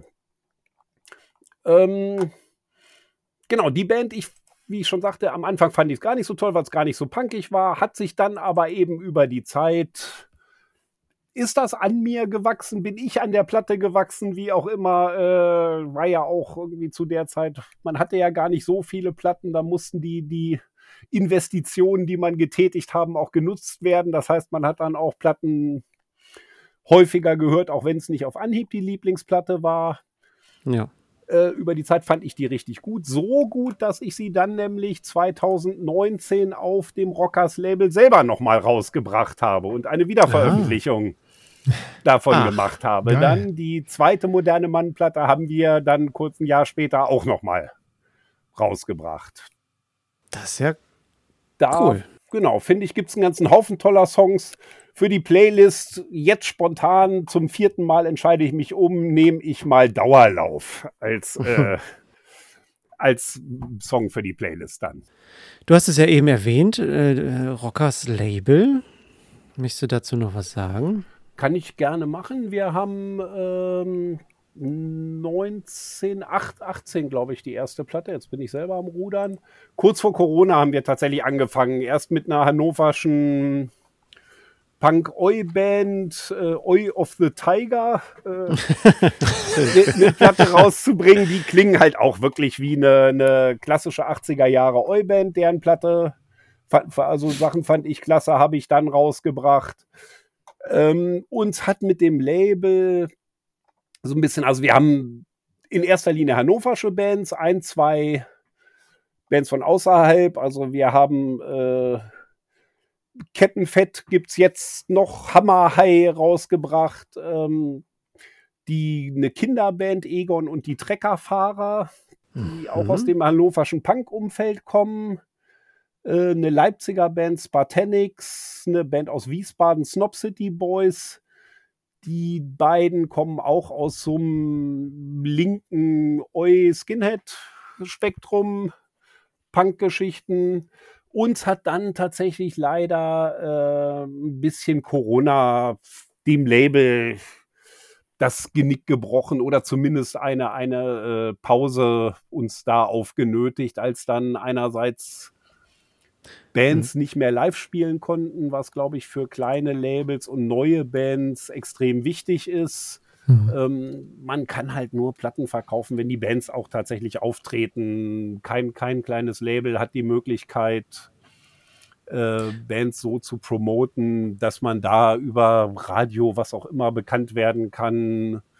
Ja, äh, da geht es zum Konzert und dann wird die Platte vor Ort verkauft und dann eben bei euch im Laden oder ne? Das Ganz genau. So müssen ja. die Leute die Bands entdecken und wenn das nicht funktioniert, verkaufen sich, kann man auch die, die Platten leider nicht mehr verkaufen und wir als ähm, kleiner Plattenladen haben leider auch nicht die, die Puste und das finanzielle Rückgrat, um dann eben sagen zu können, Mensch, dann machen wir das über fünf Jahre, über zehn Jahre und legen immer Geld dazu ja. und, und, hoffen, dass sich das dann irgendwann fängt. Und mhm. so kam dann ähm, erst so eine längere Pause und jetzt ist so ein bisschen zumindest jetzt im Moment die Luft raus. Wir müssen mal gucken, ob und wie das weitergeht mit dem Label. Im Moment sind wir in erster Linie Plattenladen wieder. Das, ja. Das. Okay. Was macht das, äh, die Platte, die du vorgestellt hast, noch zu deiner Lieblingsplatte, außer die wundervolle Geschichte dahinter? Ähm, äh, die, die Platte an sich ist wahrscheinlich eine schwarze LP aus den 80ern. Äh. Genau, sie hat, die hat halt natürlich auch so ein ganz klassisches, ikonisches Artwork. Mhm. Die, auch das, weiß ich nicht, müsst ihr dann auf eurer Instagram-Seite nochmal äh, den, zeigen. Den Menschen irgendwie zeigen. Ich, es ist einfach ein ganz, wirklich wie, wie so ein Icon, schwarzer Mensch in, in vermutlich einer Tanzhaltung, der einfach über dem, unter dem Schriftzug auf Knallrot abgebildet ist, ganz reduziert, aber glaube ich auch dem damaligen, nicht nur dem damaligen Zeitgeist entsprechend, sondern ich finde, das sieht heute auch noch gut aus, das Cover. Sieht Dann, aus wie so ein Berliner Ampelmännchen, so ein bisschen, oder? So ein bisschen, genau. Hm. Das, hm. Äh, ja, da. Ja. Ja, wunderbar. Finde ich toll. Schönen Dank für die schöne Geschichte zu deiner Lieblingsplatte. Ja, na, es ist ja immer, und das ist sowas, es stecken ja immer Geschichten auch hinter der Musik. Und gerade bei der Lieblingsplatte, glaube ich, spielt immer so, eine, so, so, so ein bisschen Erinnerung auch da rein. Das äh, ist bei mir immer, ich habe, ach Dennis, kein Soundtrack diesmal. Ne? Ich habe immer Soundtracks auch gerne dabei, ähm, wo immer so ein bisschen Wehmut äh, auch äh, von den Filmen her, herrührt und auch Erinnerungen aus den äh, äh, Jugendtagen. Ich weiß auch, ich habe jetzt einen Soundtrack bei dir auch mitgenommen ähm, von einem Film, den ich früher gesehen habe. Und sowas, da greife ich dann immer gerne zu und nehme das mit.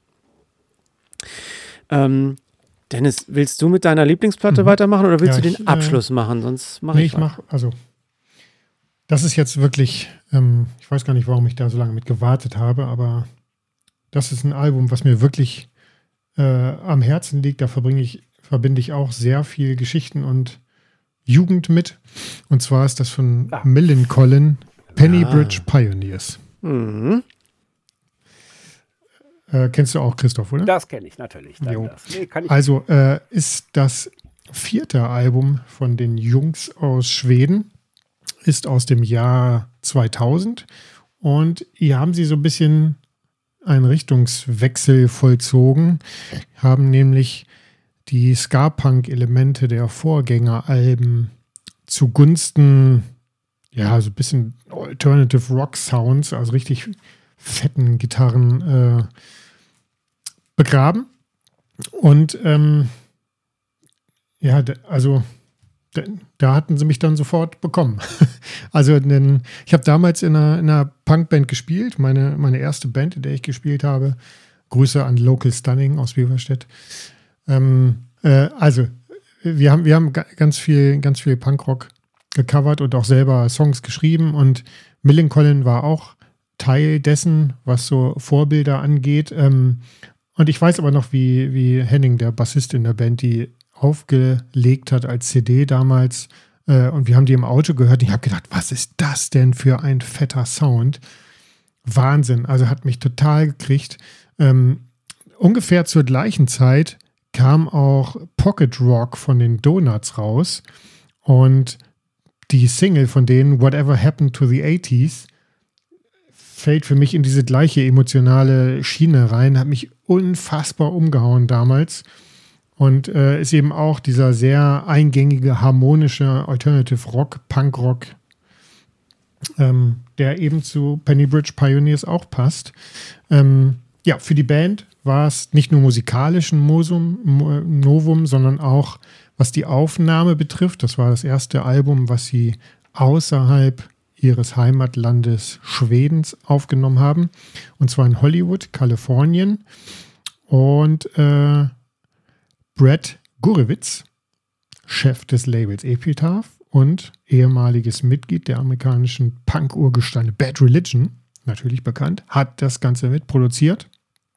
Und der Name Pennybridge Pioneers, äh, da haben sie wahrscheinlich im Ausland so ein bisschen rumgewitzelt. Die kommen aus Örebro, und wenn du das übersetzt, heißt Öre Penny und Bro Bridge. Ach, na, das daher kommt auch nicht. genau. Daher kommt der Name. 37 Minuten, 14 Songs. Ähm, ich hatte eben schon mal drüber gesprochen, was passiert ist, wenn ich das gehört habe. Das Album geht los mit No Cigar und fängt an mit so richtig schnell gespielten Single Strokes auf der Snare Drum. Ähm, und geht, geht dann halt richtig los und es, es ist so ein guter Opener. Den werde ich wahrscheinlich auf die Playlist packen. Ähm, das ist Punkrock äh, in klassischer amerikanischer Tradition gehalten. Hier in der schwedischen Geschmacksrichtung. Melodien, Melodien sind jedes Mal gut. Wirklich ist eins dieser Alben, wo wieder kein Filler drauf ist. Deswegen ist es auch eins meiner Lieblingsalben. Nur Killer. Ähm, manchmal, manchmal sind sie sehr fröhlich, äh, wie zum Beispiel auf dem Song Fox, der geht mir tatsächlich so ein bisschen auf die Nerven. Nicht, weil er fröhlich ist, sondern es ist einfach, doch, der ist mir zu fröhlich. Da ist deine äh, Negativität wieder. Ja, Letztes nee, Mal warst du zu positiv. Ist mir zu positiv, äh, der geht gar nicht. Dann haben sie den Song Material Boy, der, der geht dann schon wieder in die Vollen, gerade auch was die Geschwindigkeit angeht, weil wenn man dann, weiß ich, wenn man die, das Album zuerst mal hört, kann man vielleicht denken, ja, ja, solider Punkrock und dann, wenn die aber tempomäßig dann anziehen bei Material Boy, da weiß man dann doch wieder, wo der Hammer hängt äh, und was man dann eben noch drauf haben muss hier mhm. äh, an den Drums, an der Gitarre, äh, um das machen zu können. Und jetzt kommt's, am Ende ist eine Ballade auf der Platte. Was? Eine, eine Ballade. Ballade. Heißt auch The Ballad, wow. Und äh, war natürlich äh, ein großes Entsetzen auch bei anderen Mitgliedern meiner Band damals. So, ah, Ballade, das geht ja gar nicht. Ich höre nie wieder Millencolin. Aber es fängt halt sehr langsam an und nach zwei, drei Minuten kommen dann doch Gitarren rein. Und wenn, wenn man den bis zum Ende hört, den Song, wenn es schon am Rausfaden ist, dann können sie es doch nicht sein lassen und machen nochmal schön Double Time. Aber es ist eine Ballade. Gilt als, gilt als Ballade. Ähm, in der Mitte der Platte sind, äh, sind so drei Songs. Hellman, Devil Me, habe ich mir hier aufgeschrieben. Äh, die gehen für mich tatsächlich stilistisch so in die klassischen ersten drei Alben von Millencolin. Aber es ist eine sehr runde Sache. Ich habe es, äh, ich zeige es jetzt nicht in die Kamera, ich habe sie ganz normal in einer schwarzen Version hier. Ist auch nicht besonders aufwendig äh, gestaltet. Äh, einfach nur die, ja, in der Innenhülle, Bandfoto. Ja. Und die ist Texte, so klein. Original, ist das die, die, die Urversion oder ist das so ein Reissue? Nee, das ist nicht die Urversion, das ist ein Reissue und leider auch nicht die 20th Century, nee, 20th Year Anniversary. Warum leider? Gab's auf einer farbigen Variante. Mhm. Werde ich mir jetzt nicht kaufen. Ist, finde ich solide hier, finde ich gut.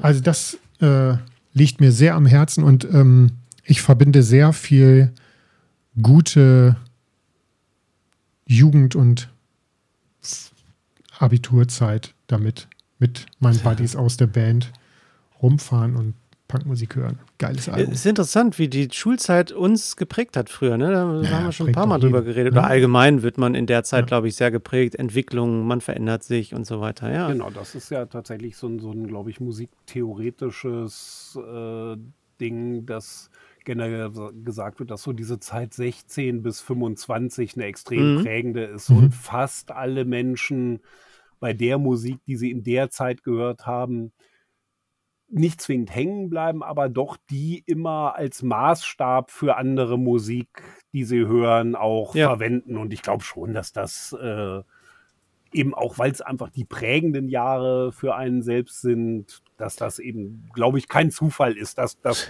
jeder von uns biografisch eben auch Platten toll findet, weil sie einfach in einer tollen Zeit gehört hat. Mhm. Ja. Also wenn ich in die Zeit zurückgehe, dann bei mir trifft das zu 100 Prozent, definitiv. Ich bin offen für anderes und Neues, aber die, die, die Regel ist tatsächlich die Musik aus der Zeit. Ja. Ähm, sag mal, Christoph, ich frage mich, Dennis sagte leider nicht die 20s Edition da. Äh, schwarze Platten, ich sehe das häufiger. Schwarz produzierte Platten, also nicht äh, illegal, sondern ja. schwarzes Vinyl, ähm, die sind teurer manchmal als tatsächlich farbiges Vinyl oder irgendwas. Äh, kannst du mir eine, die Frage beantworten, warum das häufig so ist? Das ist mir tatsächlich eher nicht aufgefallen. Tatsächlich ist es eigentlich eher, dass für uns als Laden im Einkauf farbiges Vinyl ein bisschen teurer mhm. ist. Ähm, das ist ja. auch, wir haben ja auch Platten hergestellt, minimal in der Herstellung so, was aber eher damit zu tun hat, meine ich, dass die Presswerke dann die Werkzeuge reinigen müssen. Die haben dann ständig andere, dann machen sie 1000 in der Farbe, 500 ah. in der. Farbe, 3000 in der Farbe, während ja. sie, wenn sie klassisch schwarzes Vinyl nehmen, einfach die Maschine durchlaufen lassen können, nur die Mutterplatte mhm. wechseln. Ob jetzt, also früher war es ähm, so, dass schwarzes Vinyl zumindest im High-End-Bereich angeblich einen etwas besseren Klang haben sollte. Das hatte früher damit zu tun, dass der schwarze Farbstoff, der für Platten verwendet wurde, so ein Abfallprodukt aus der Kohleproduktion wirklich war, der für die Nadel etwas bessere Gleiteigenschaften dann wieder hatte. Dadurch kommt der, der etwas bessere Klang. Ich glaube auch, dass es andersrum, zumindest in den 70er, 80ern, als das mit farbigen Vinyl überhaupt erst anfing, so war, dass da die Technik nicht so gut war und tatsächlich der, die Farbstoffe für die anderen Vinylfarben etwas minderwertiger waren. Ja. Ähm, inzwischen hat da aber die Industrie aufgeholt. Ich glaube nicht, dass es da tatsächlich im großen Stil Unterschiede noch gibt zwischen Vinylfarben. Diese so Metallic-Farben haben noch den Ruf, im Klang ein bisschen schlechter zu sein. Mhm. Aber das ist, ich glaube nicht, dass man das noch so verallgemeinern kann, sondern dass es tatsächlich, es gibt einfach Presswerke, die eine sehr gute Qualität machen. Es gibt Presswerke, die ich möchte jetzt nicht sagen, eine schlechte Qualität machen, aber die halt eher, wo es dann eher um die, die Umschlaggeschwindigkeit und solche Geschichten geht und vielleicht eine Qualitätskontrolle nicht ganz so wichtig ist. Okay. Ähm, Picture Discs hatten früher zu Recht den Ruf, besonders schlecht zu sein, weil das nur eine bunte Scheibe war, wo dann so eine dünne Schallfolie draufgeklebt ah, wurde. Okay. Mhm. Das ist heute aber auch nicht mehr so. Und generell würde ich sagen, dass Vinylfarben nicht, nicht zwingend einen klanglichen Unterschied machen.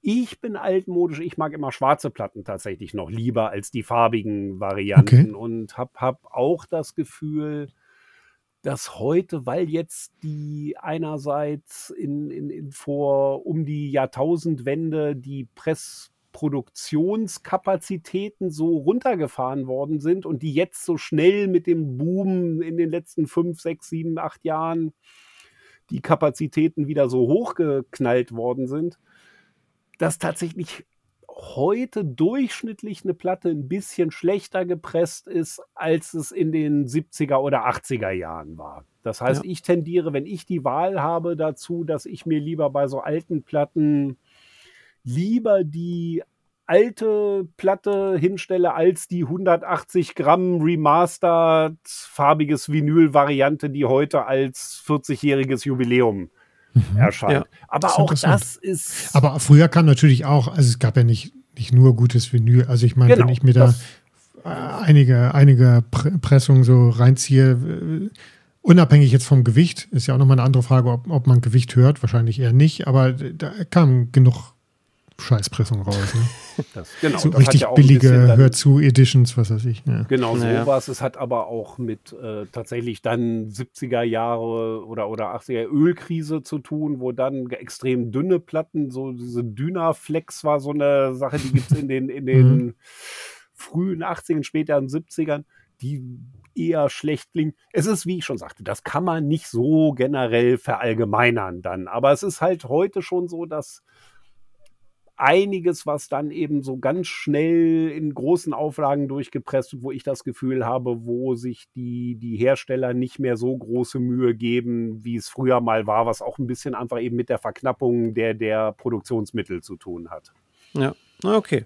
ich habe es nur häufiger mal gesehen, jetzt, dass tatsächlich farbiges Vinyl günstiger war und dann die schwarze normale Farbe äh, ähm, tatsächlich 10 Euro teurer war. Das hat mich gewundert. Vielleicht war es auch nur Zufall, aber es war. Etwas eine audiophile Pressung. So, so ich was, weiß nicht, so, so könnte sein. Könnte sein. Vielleicht aber hast du auch, wenn es bei uns im Laden ist, zum Beispiel, haben wir dann manchmal auch die, die aktuelle Reissue neben vielleicht dem Original von aus den 90ern stehen, wo es ja. große Unterschiede im Preis geben kann, wo dann ja, also, nee, es war schon irgendwo online, habe ich was ja, gesucht. Ich habe es auch nicht gekauft, aber tatsächlich war das auch beim, beim Hersteller tatsächlich, hatte mich gewundert. Also äh, von daher, ach, ist auch, also du hast mir die Frage sehr gut beantwortet ähm, äh, und ich fand den Ausflug auch in die farbige Welt der Vinyls mal ganz gut und auch habe ich von, von einigen schon gehört, die halt dieses schwarze Vinyl tatsächlich bevorzugen. Mhm, Kenne ich auch, habe ich auch einen Freund, der mhm sagt auch, nee, geh mir weg mit den Farben. Ich, komme schwarze. Ich komme jetzt auch mal zum schwarzen Vinyl. Ich habe nämlich ein schwarzes Vinyl als Lieblingsplatte gewählt. Und auch bei Christoph im Laden Rockers äh, gekauft. Und wer von den Zuhörern da gerne mal drauf gucken will, äh, nicht auf meine Platte, sondern auf äh, den Laden von Christoph, äh, rockers.de, äh, einfach mal drauf gucken, sind schöne Platten dabei. Und wer aus der Nähe von Hannover kommt, ist dieser Laden echt eine Reise wert. Mm. Und meine Lieblingsplatte ist schwarzes Vinyl. Äh, die Sängerin heißt im echten Leben Luise Gruber, ist 1984 in Österreich geboren und die Platte heißt Saint Lou. So nennt sie sich auch als Künstlerin und die Platte ist Saint Lou 2 wie der Name schon sagt, ist das die zweite Platte von ihr. Wenn man diese Platte hört, und ich habe sie, wie ich eingangs schon mal gesagt habe, bei dir auch äh, gekauft und ist, ist, wenn wir schon bei Geschichten sind, eine Geschichte, die bei dir, Christoph, im Laden entstanden ist, tatsächlich, die sich um diese oh. Lieblingsplatte dann dreht. Also diese Platte wird für mich dann immer in Erinnerung auch bleiben. Und wenn ich in äh, 30 Jahren davon nochmal erzähle, weiß ich, dass ich die bei dir gekauft habe. Auch hat mich das Cover angesprochen, ist die Sängerin vorne drauf. Ähm, und habe kurz reingehört. Und alleine die Stimme, die man kriegt. Es ist Soul es ist ähm, ganz, also eine ganz, ganz wahnsinnig tolle, besondere, kraftvolle und rauchige Stimme. Ähm, jeder, jeder, jeder, der Amy Winehouse mal gehört hat, wird sich darin wiederfinden.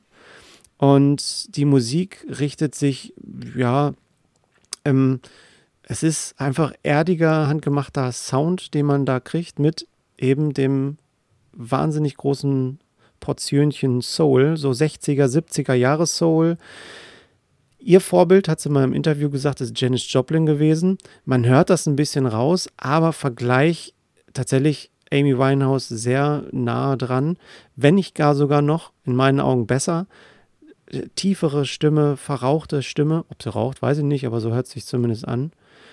Und von 2013 ist die Platte. Das heißt, sie hat 2009 mit, mit Musik angefangen, hat eine Zeit lang dann ähm, die erste Platte produziert. Das hat ungefähr ein Jahr gedauert. Die hieß einfach St. Lou, die Platte. Produziert in Zusammenarbeit mit dem Drummer von Nora Jones, Keyboarder von Joss Stone und der Produzent war Peter Y. Äh, jetzt habe ich Wire ich weiß nicht, ob ich es richtig ausspreche, mit Eric Clapton hat er auch äh, zusammen Alben produziert. Also ist schon in den Bereich gekommen, wo sie sich mit Leuten umgeben hat, die sich im Musikbusiness sehr gut auskennen. Und ja, jetzt habe ich zu, zu Dennis äh, äh, äh, Charme wahrscheinlich dann wieder mal ähm, eine Verbindung geschaffen, was ich vorher aber nicht wusste, Dennis, zum Eurovision Song Contest. Milling ähm, Collin war nicht beim Eurovision Song Contest. Genau. ähm, allerdings passt es aber wunderbar in diese äh, Sendung rein, weil ähm, 2013 hat sie beim Eurovision Song Contest mitgemacht und der hat seinerzeit in Hannover stattgefunden. Ach, guck an. Und ähm, hat den vierten Platz dort belegt. Also von das daher. Waren Zeiten, wo Deutschland nicht den letzten Platz ähm, Ne, Dennis, Deutschland ist es Österreicherin. Also wahrscheinlich ist sie so. dann ne, für Österreich angetreten. So, ich habe deswegen. versucht, diese ähm, wunderschöne, tolle Frau ähm, zu recherchieren und man findet wenig von, von ihr. Also tatsächlich endet es fast so in, bei, mit dieser Platte, was ich sehr, sehr, sehr schade finde. Ähm, sie also scheint keine Musik mehr zu machen, die, die präsent auch äh, verkauft wird. Das heißt, das wäre ihr letztes Album, was wie gesagt sehr schade wäre. Ähm, äh, äh, Schauspielerin ist sie, ähm, hat bei gute Zeiten, schlechte Zeiten und ähm, äh, noch in anderen Serien mitgespielt, wohnt jetzt in Berlin, wohl, das letzte Stand der Dinge der Recherche. Musikalisch wundervoller Soul. Sie nennt sich selber in dem Bereich Soul and Roll. Und den Song, den ich auf die Platte nehme, ist der zweite Song der Platte. Craving heißt der. Ich bin ein großer Freund von, von Live-Musik und Live-Soul, Live. Äh, es gibt in, in Nordhannover die, die Blues-Garage ähm, fantastische Bands treten da auf. Ich habe einmal Dana Fuchs gesehen dort live. Das hat mich sehr an, oder St. Lou hat mich sehr an auch Dana Fuchs erinnert. Ähm, Gehe ich in einer späteren Folge sicherlich auch nochmal drauf ein, auf die Künstlerin. Sehr schön. Ja. Christoph, ähm, ich, ich habe noch mal eine Frage. Also was ich, also ich stelle mir viele Sachen schwierig vor, wenn man einen Plattenladen betreibt. Aber äh, was ich mir, was mir, glaube ich, am schwersten fallen würde, wäre, wie kriegt man das hin, zwischen das Richtige im Plattenladen stehen zu haben? Also dieses Vorbesteller-Game. So, was, was will ich hier am Bestand haben? Was aber auch irgendwie nicht zu lange da ist, weil man ja einen gewissen Durchsatz haben will oder muss. Äh, also auch auf nichts sitzen zu bleiben und auch äh, gleichzeitig, ja, also dieser Spagat, der, der würde mir, glaube ich, am schwersten fallen. Siehst du das auch so oder ist, fällt ja, dir das eher leicht? Ist, ist definitiv so. Also bin ich auch ganz ehrlich, ich weiß nicht, ob tatsächlich auch eben jetzt Neuerscheinung unsere allergrößte Stärke ist. Also wir kommen mhm. ja, weil wir aus dem Second-Hand-Bereich kommen, ist, glaube ich, so der Klassiker in die Tiefe gehen auch eine große Stärke von uns und, und wo ich eher das sehe, wir haben eben auch immer viel Backprogrammgeschichten da ich habe das Gefühl, dass das auch zunehmend schwieriger wird. Also ich mhm. muss, muss auch ganz ehrlich gestehen, speziell seit es jetzt irgendwie ein Krieg den nächsten jagt und auch sozusagen das Kaufverhalten von, von uns allen sich, glaube ich, so ein bisschen geändert hat. Man ist da immer mal bei manchen Sachen ein bisschen vorsichtiger. Platten sind auch, muss ich auch ehrlich sagen, sind leider echt teurer geworden in, in ja. den letzten ein, zwei Jahren. Das ist nicht nur, weil wir blöden Plattenladen-Dudes irgendwie äh, uns die Taschen voll stecken wollen. Die Produktions- und Logistikwege sind teurer geworden. Ich glaube, ein paar von den großen Labels haben auch entdeckt, dass sich damit doch mehr Geld verdienen lässt und vielleicht müssen da auch wieder gesunkene Einnahmen durch, durch eine anteilig höhere ähm, Stream-Nutzung mhm. reingeholt werden. Ähm, aber um, um auf die Frage zurückzukommen, es ist mir jetzt auch im letzten Jahr häufiger passiert, dass Sachen, wo ich mir todsicher war, dass wir da richtig viele von verkaufen, wo ich viel bestellt habe und wir haben plötzlich zwei Stück verkauft. Mhm. Äh, und umgekehrt passiert es mir auch immer wieder, dass wir Sachen haben, wo ich denke, na, sei mal vorsichtig, bestell mal irgendwie eine Handvoll oder äh, und plötzlich äh, haben wir die in der ersten halben Stunde im Laden schon verkauft ja. dann. Also du kannst sie auch nicht zurückgeben wahrscheinlich, oder? Kann man die an Vertriebe dann wieder zurückgeben? Sehr klein, das ist auch wieder labelabhängig. Je, mhm. je größer die Labels sind, äh, sind, sind manche von den wirklich weltweit agierenden sind da relativ garstig und lassen irgendwie so kleine Labels, äh, Läden wie unsere gar nichts zurückgeben. Es gibt andere Sachen, da können wir das, was wir nicht loswerden, relativ problemlos zurückgeben. Ähm, das ist so ein, so ein, ja, ich weiß nicht, es ist jetzt aber, wie, wie nennt man es? Das ist schon komplizierter und es, mhm. da pass, machen wir auch immer wieder Fehler. Wir versuchen aber schon, dass wir bis auf wenige Ausnahmen eigentlich als kleiner Laden schon das, was wir da haben, auch so ein bisschen zu kuratieren. Das heißt, wenn wir jetzt irgendwas haben, wo wir, was wir für totalen Schrott halten, nehmen wir jetzt mal, wo, wo Martin gerade erwähnt hat, irgendwie den Gewinner irgendeines Eurovisions äh, Grand Prix, wo ich denke, Mensch, das ist jetzt, wenn das super läuft, für zwei Wochen Sommerhit. Sowas ja, haben wir und da war es das wieder, ne? Meistens gar nicht. Oder dann, wenn, wenn Kunden danach fragen, können wir es ja dann auch immer kurzfristig bestellen. Das heißt, dass Platten, die wir bestellen, wo ich auch schon denke, dass die ein bisschen Substanz haben und Vinyl wird ja auch nicht, nicht schlecht im Sinne von, dass es irgendeine Haltbarkeit hätte. Das heißt, ja. wenn ich eine Platte nicht diese Woche oder diesen Monat verkaufe, kann ich die auch noch nächsten Monat oder zum schlimmsten Fall nächstes Jahr verkaufen. Das heißt, äh, dass man da dann eben, wenn man an eine Platte glaubt oder an eine Band glaubt und auch denkt, dass das ein gutes Produkt oder eine, eine gute Scheibe ist, einfach, dass man dann eben auch die die aussitzen kann und äh, dann verkauft man sie halt ein bisschen später. Mhm. Ich habe äh, die, die Frage, die mir irgendwie auf der Seele brennt, ist, was für Kuriositäten erlebt man in einem Plattenladen? Was war deine verrückteste Situation mit dem Kunden oder irgendwas, was, was ist passiert, wo du sagst, ei, ei, ei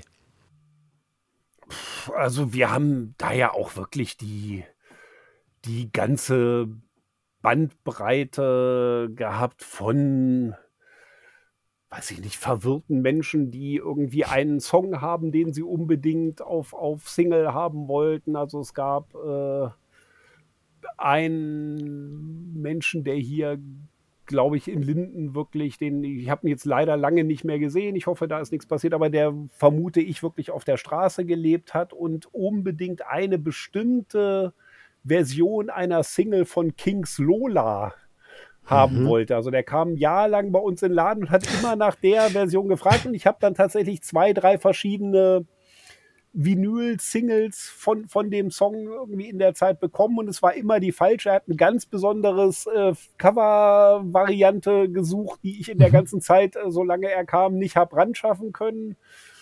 Wir haben aber auch das Gegenteil gehabt, dass ein junger Mann, der Englisch sprach, äh, auch nach, nach seltenen progressiven Platten suchte und das erste Mal in den Laden kam und irgendwann stellte sich raus, dass das gar nicht irgendein junger Mann war, sondern äh, to Tobias von Ghost, der äh, Liedsänger und der sonst immer nur verkleidet und geschminkt ist und den man deswegen äh, nicht, nicht erkannte dann. Dass, das schön.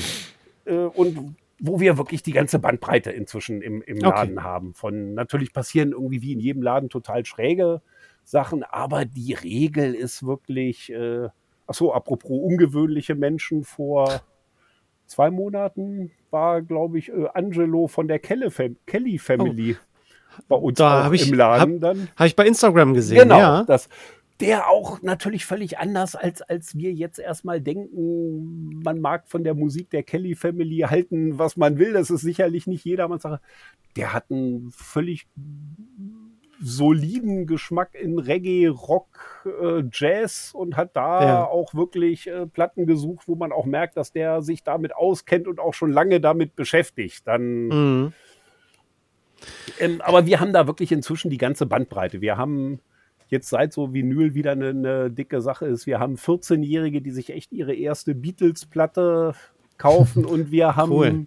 70-Jährige, die sich die letzten Lücken in ihrer Jazz-Sammlung schließen und wir haben wirklich alles dazwischen und in, in, in der Regel ist es wirklich so, dass ich glaube, das ist anders als in einem, meinetwegen, was sehen wir, Lebensmittel-Einzelhandel, wir echt ein überdurchschnittlich nettes Publikum haben, wo man wirklich mit den Leuten gerne redet und die Wahrscheinlichkeit. Da, da wirst du dann nicht so zu so einem Rob Gordon und schmeißt sie dann raus äh, wie ein Fidelity. Ja, ich finde das ja lustig und ich, muss es ja auch sagen, ich kann mir das ja irgendwie sozusagen in beide Richtungen schön rechnen. Ich meine, die Leute mit mhm. dem schlechtesten Musikgeschmack kaufen bei mir ja auch schlechte Platten und die sind dann weg aus dem Laden.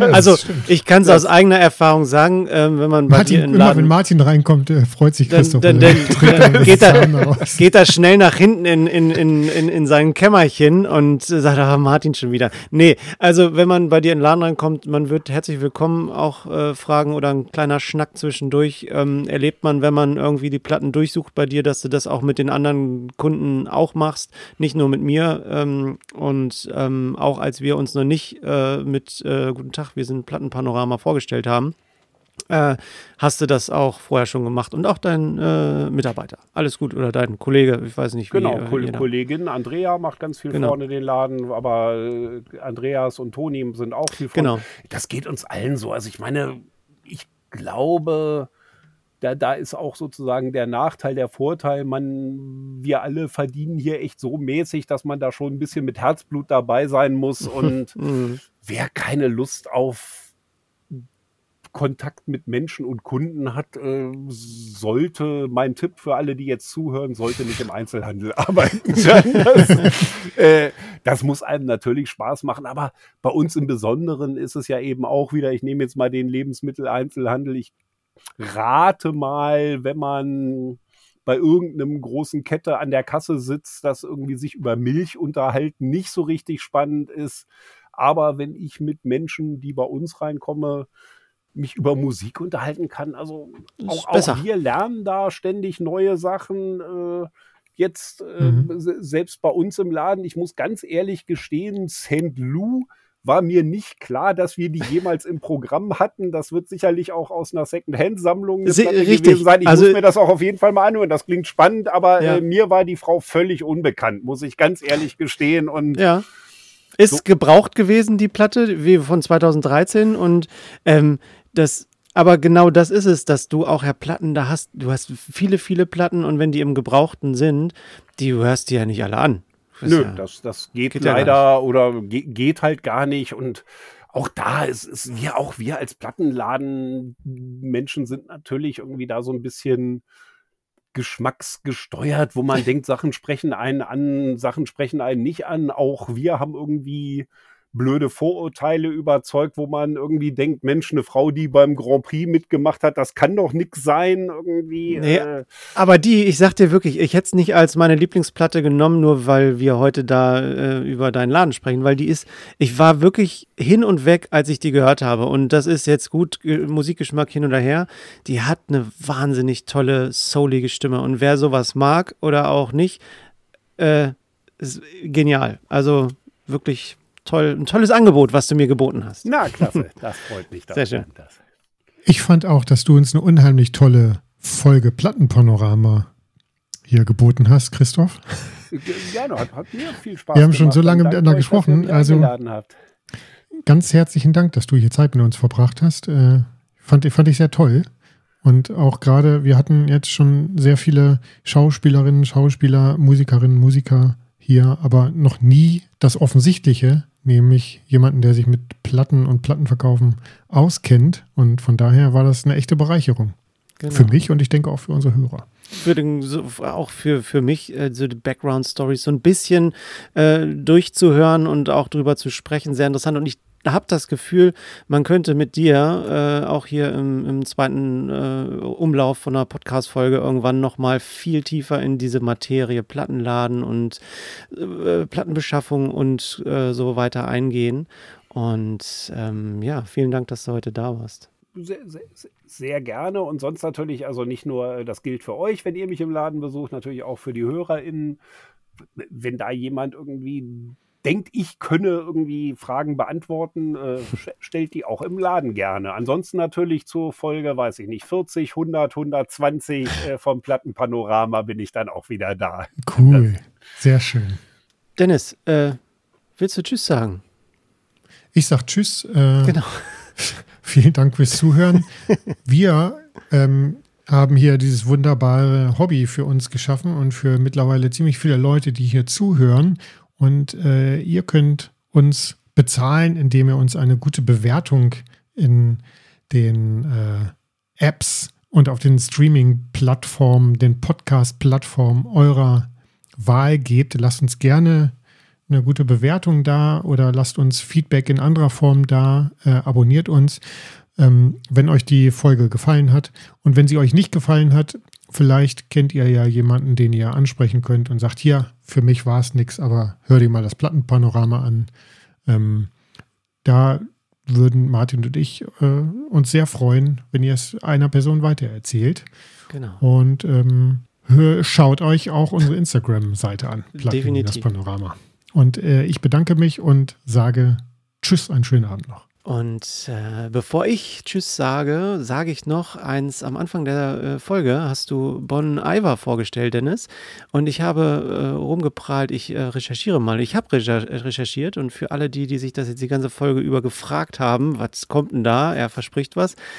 Bon Iver heißt äh, der, der, der Bandname und äh, ist ein französischer Begriff. Bon Hiver heißt guter Winter.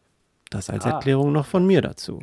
Ähm, und ich sage auch vielen Dank fürs Zuhören. War eine wahnsinnig tolle Folge für mich mit viel Erinnerung äh, für die Zukunft, mit Lieblingsplatten und Co., die mich immer an Rockers Records erinnern werden.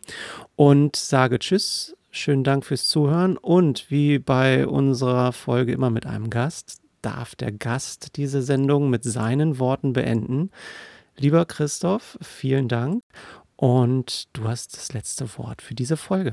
Gut, nochmal ganz großen Dank, dass ihr mich eingeladen habt. An wer sich das noch anhört, Leute, nicht nur Platten sammeln, guckt euch Konzerte live an. Irgendwie da entdeckt man tatsächlich, finde ich, die, die größten kleinen Bands. Guckt, dass ihr Bands früh in ihrer Karriere seht. Da, finde ich, äh, entdeckt man was. Wenn sie dann in der TUI Arena spielen, sind sie sicherlich auch noch gut, aber vorher sind sie noch viel besser. Dankt euch, dass ihr euch nicht eingeladen habt.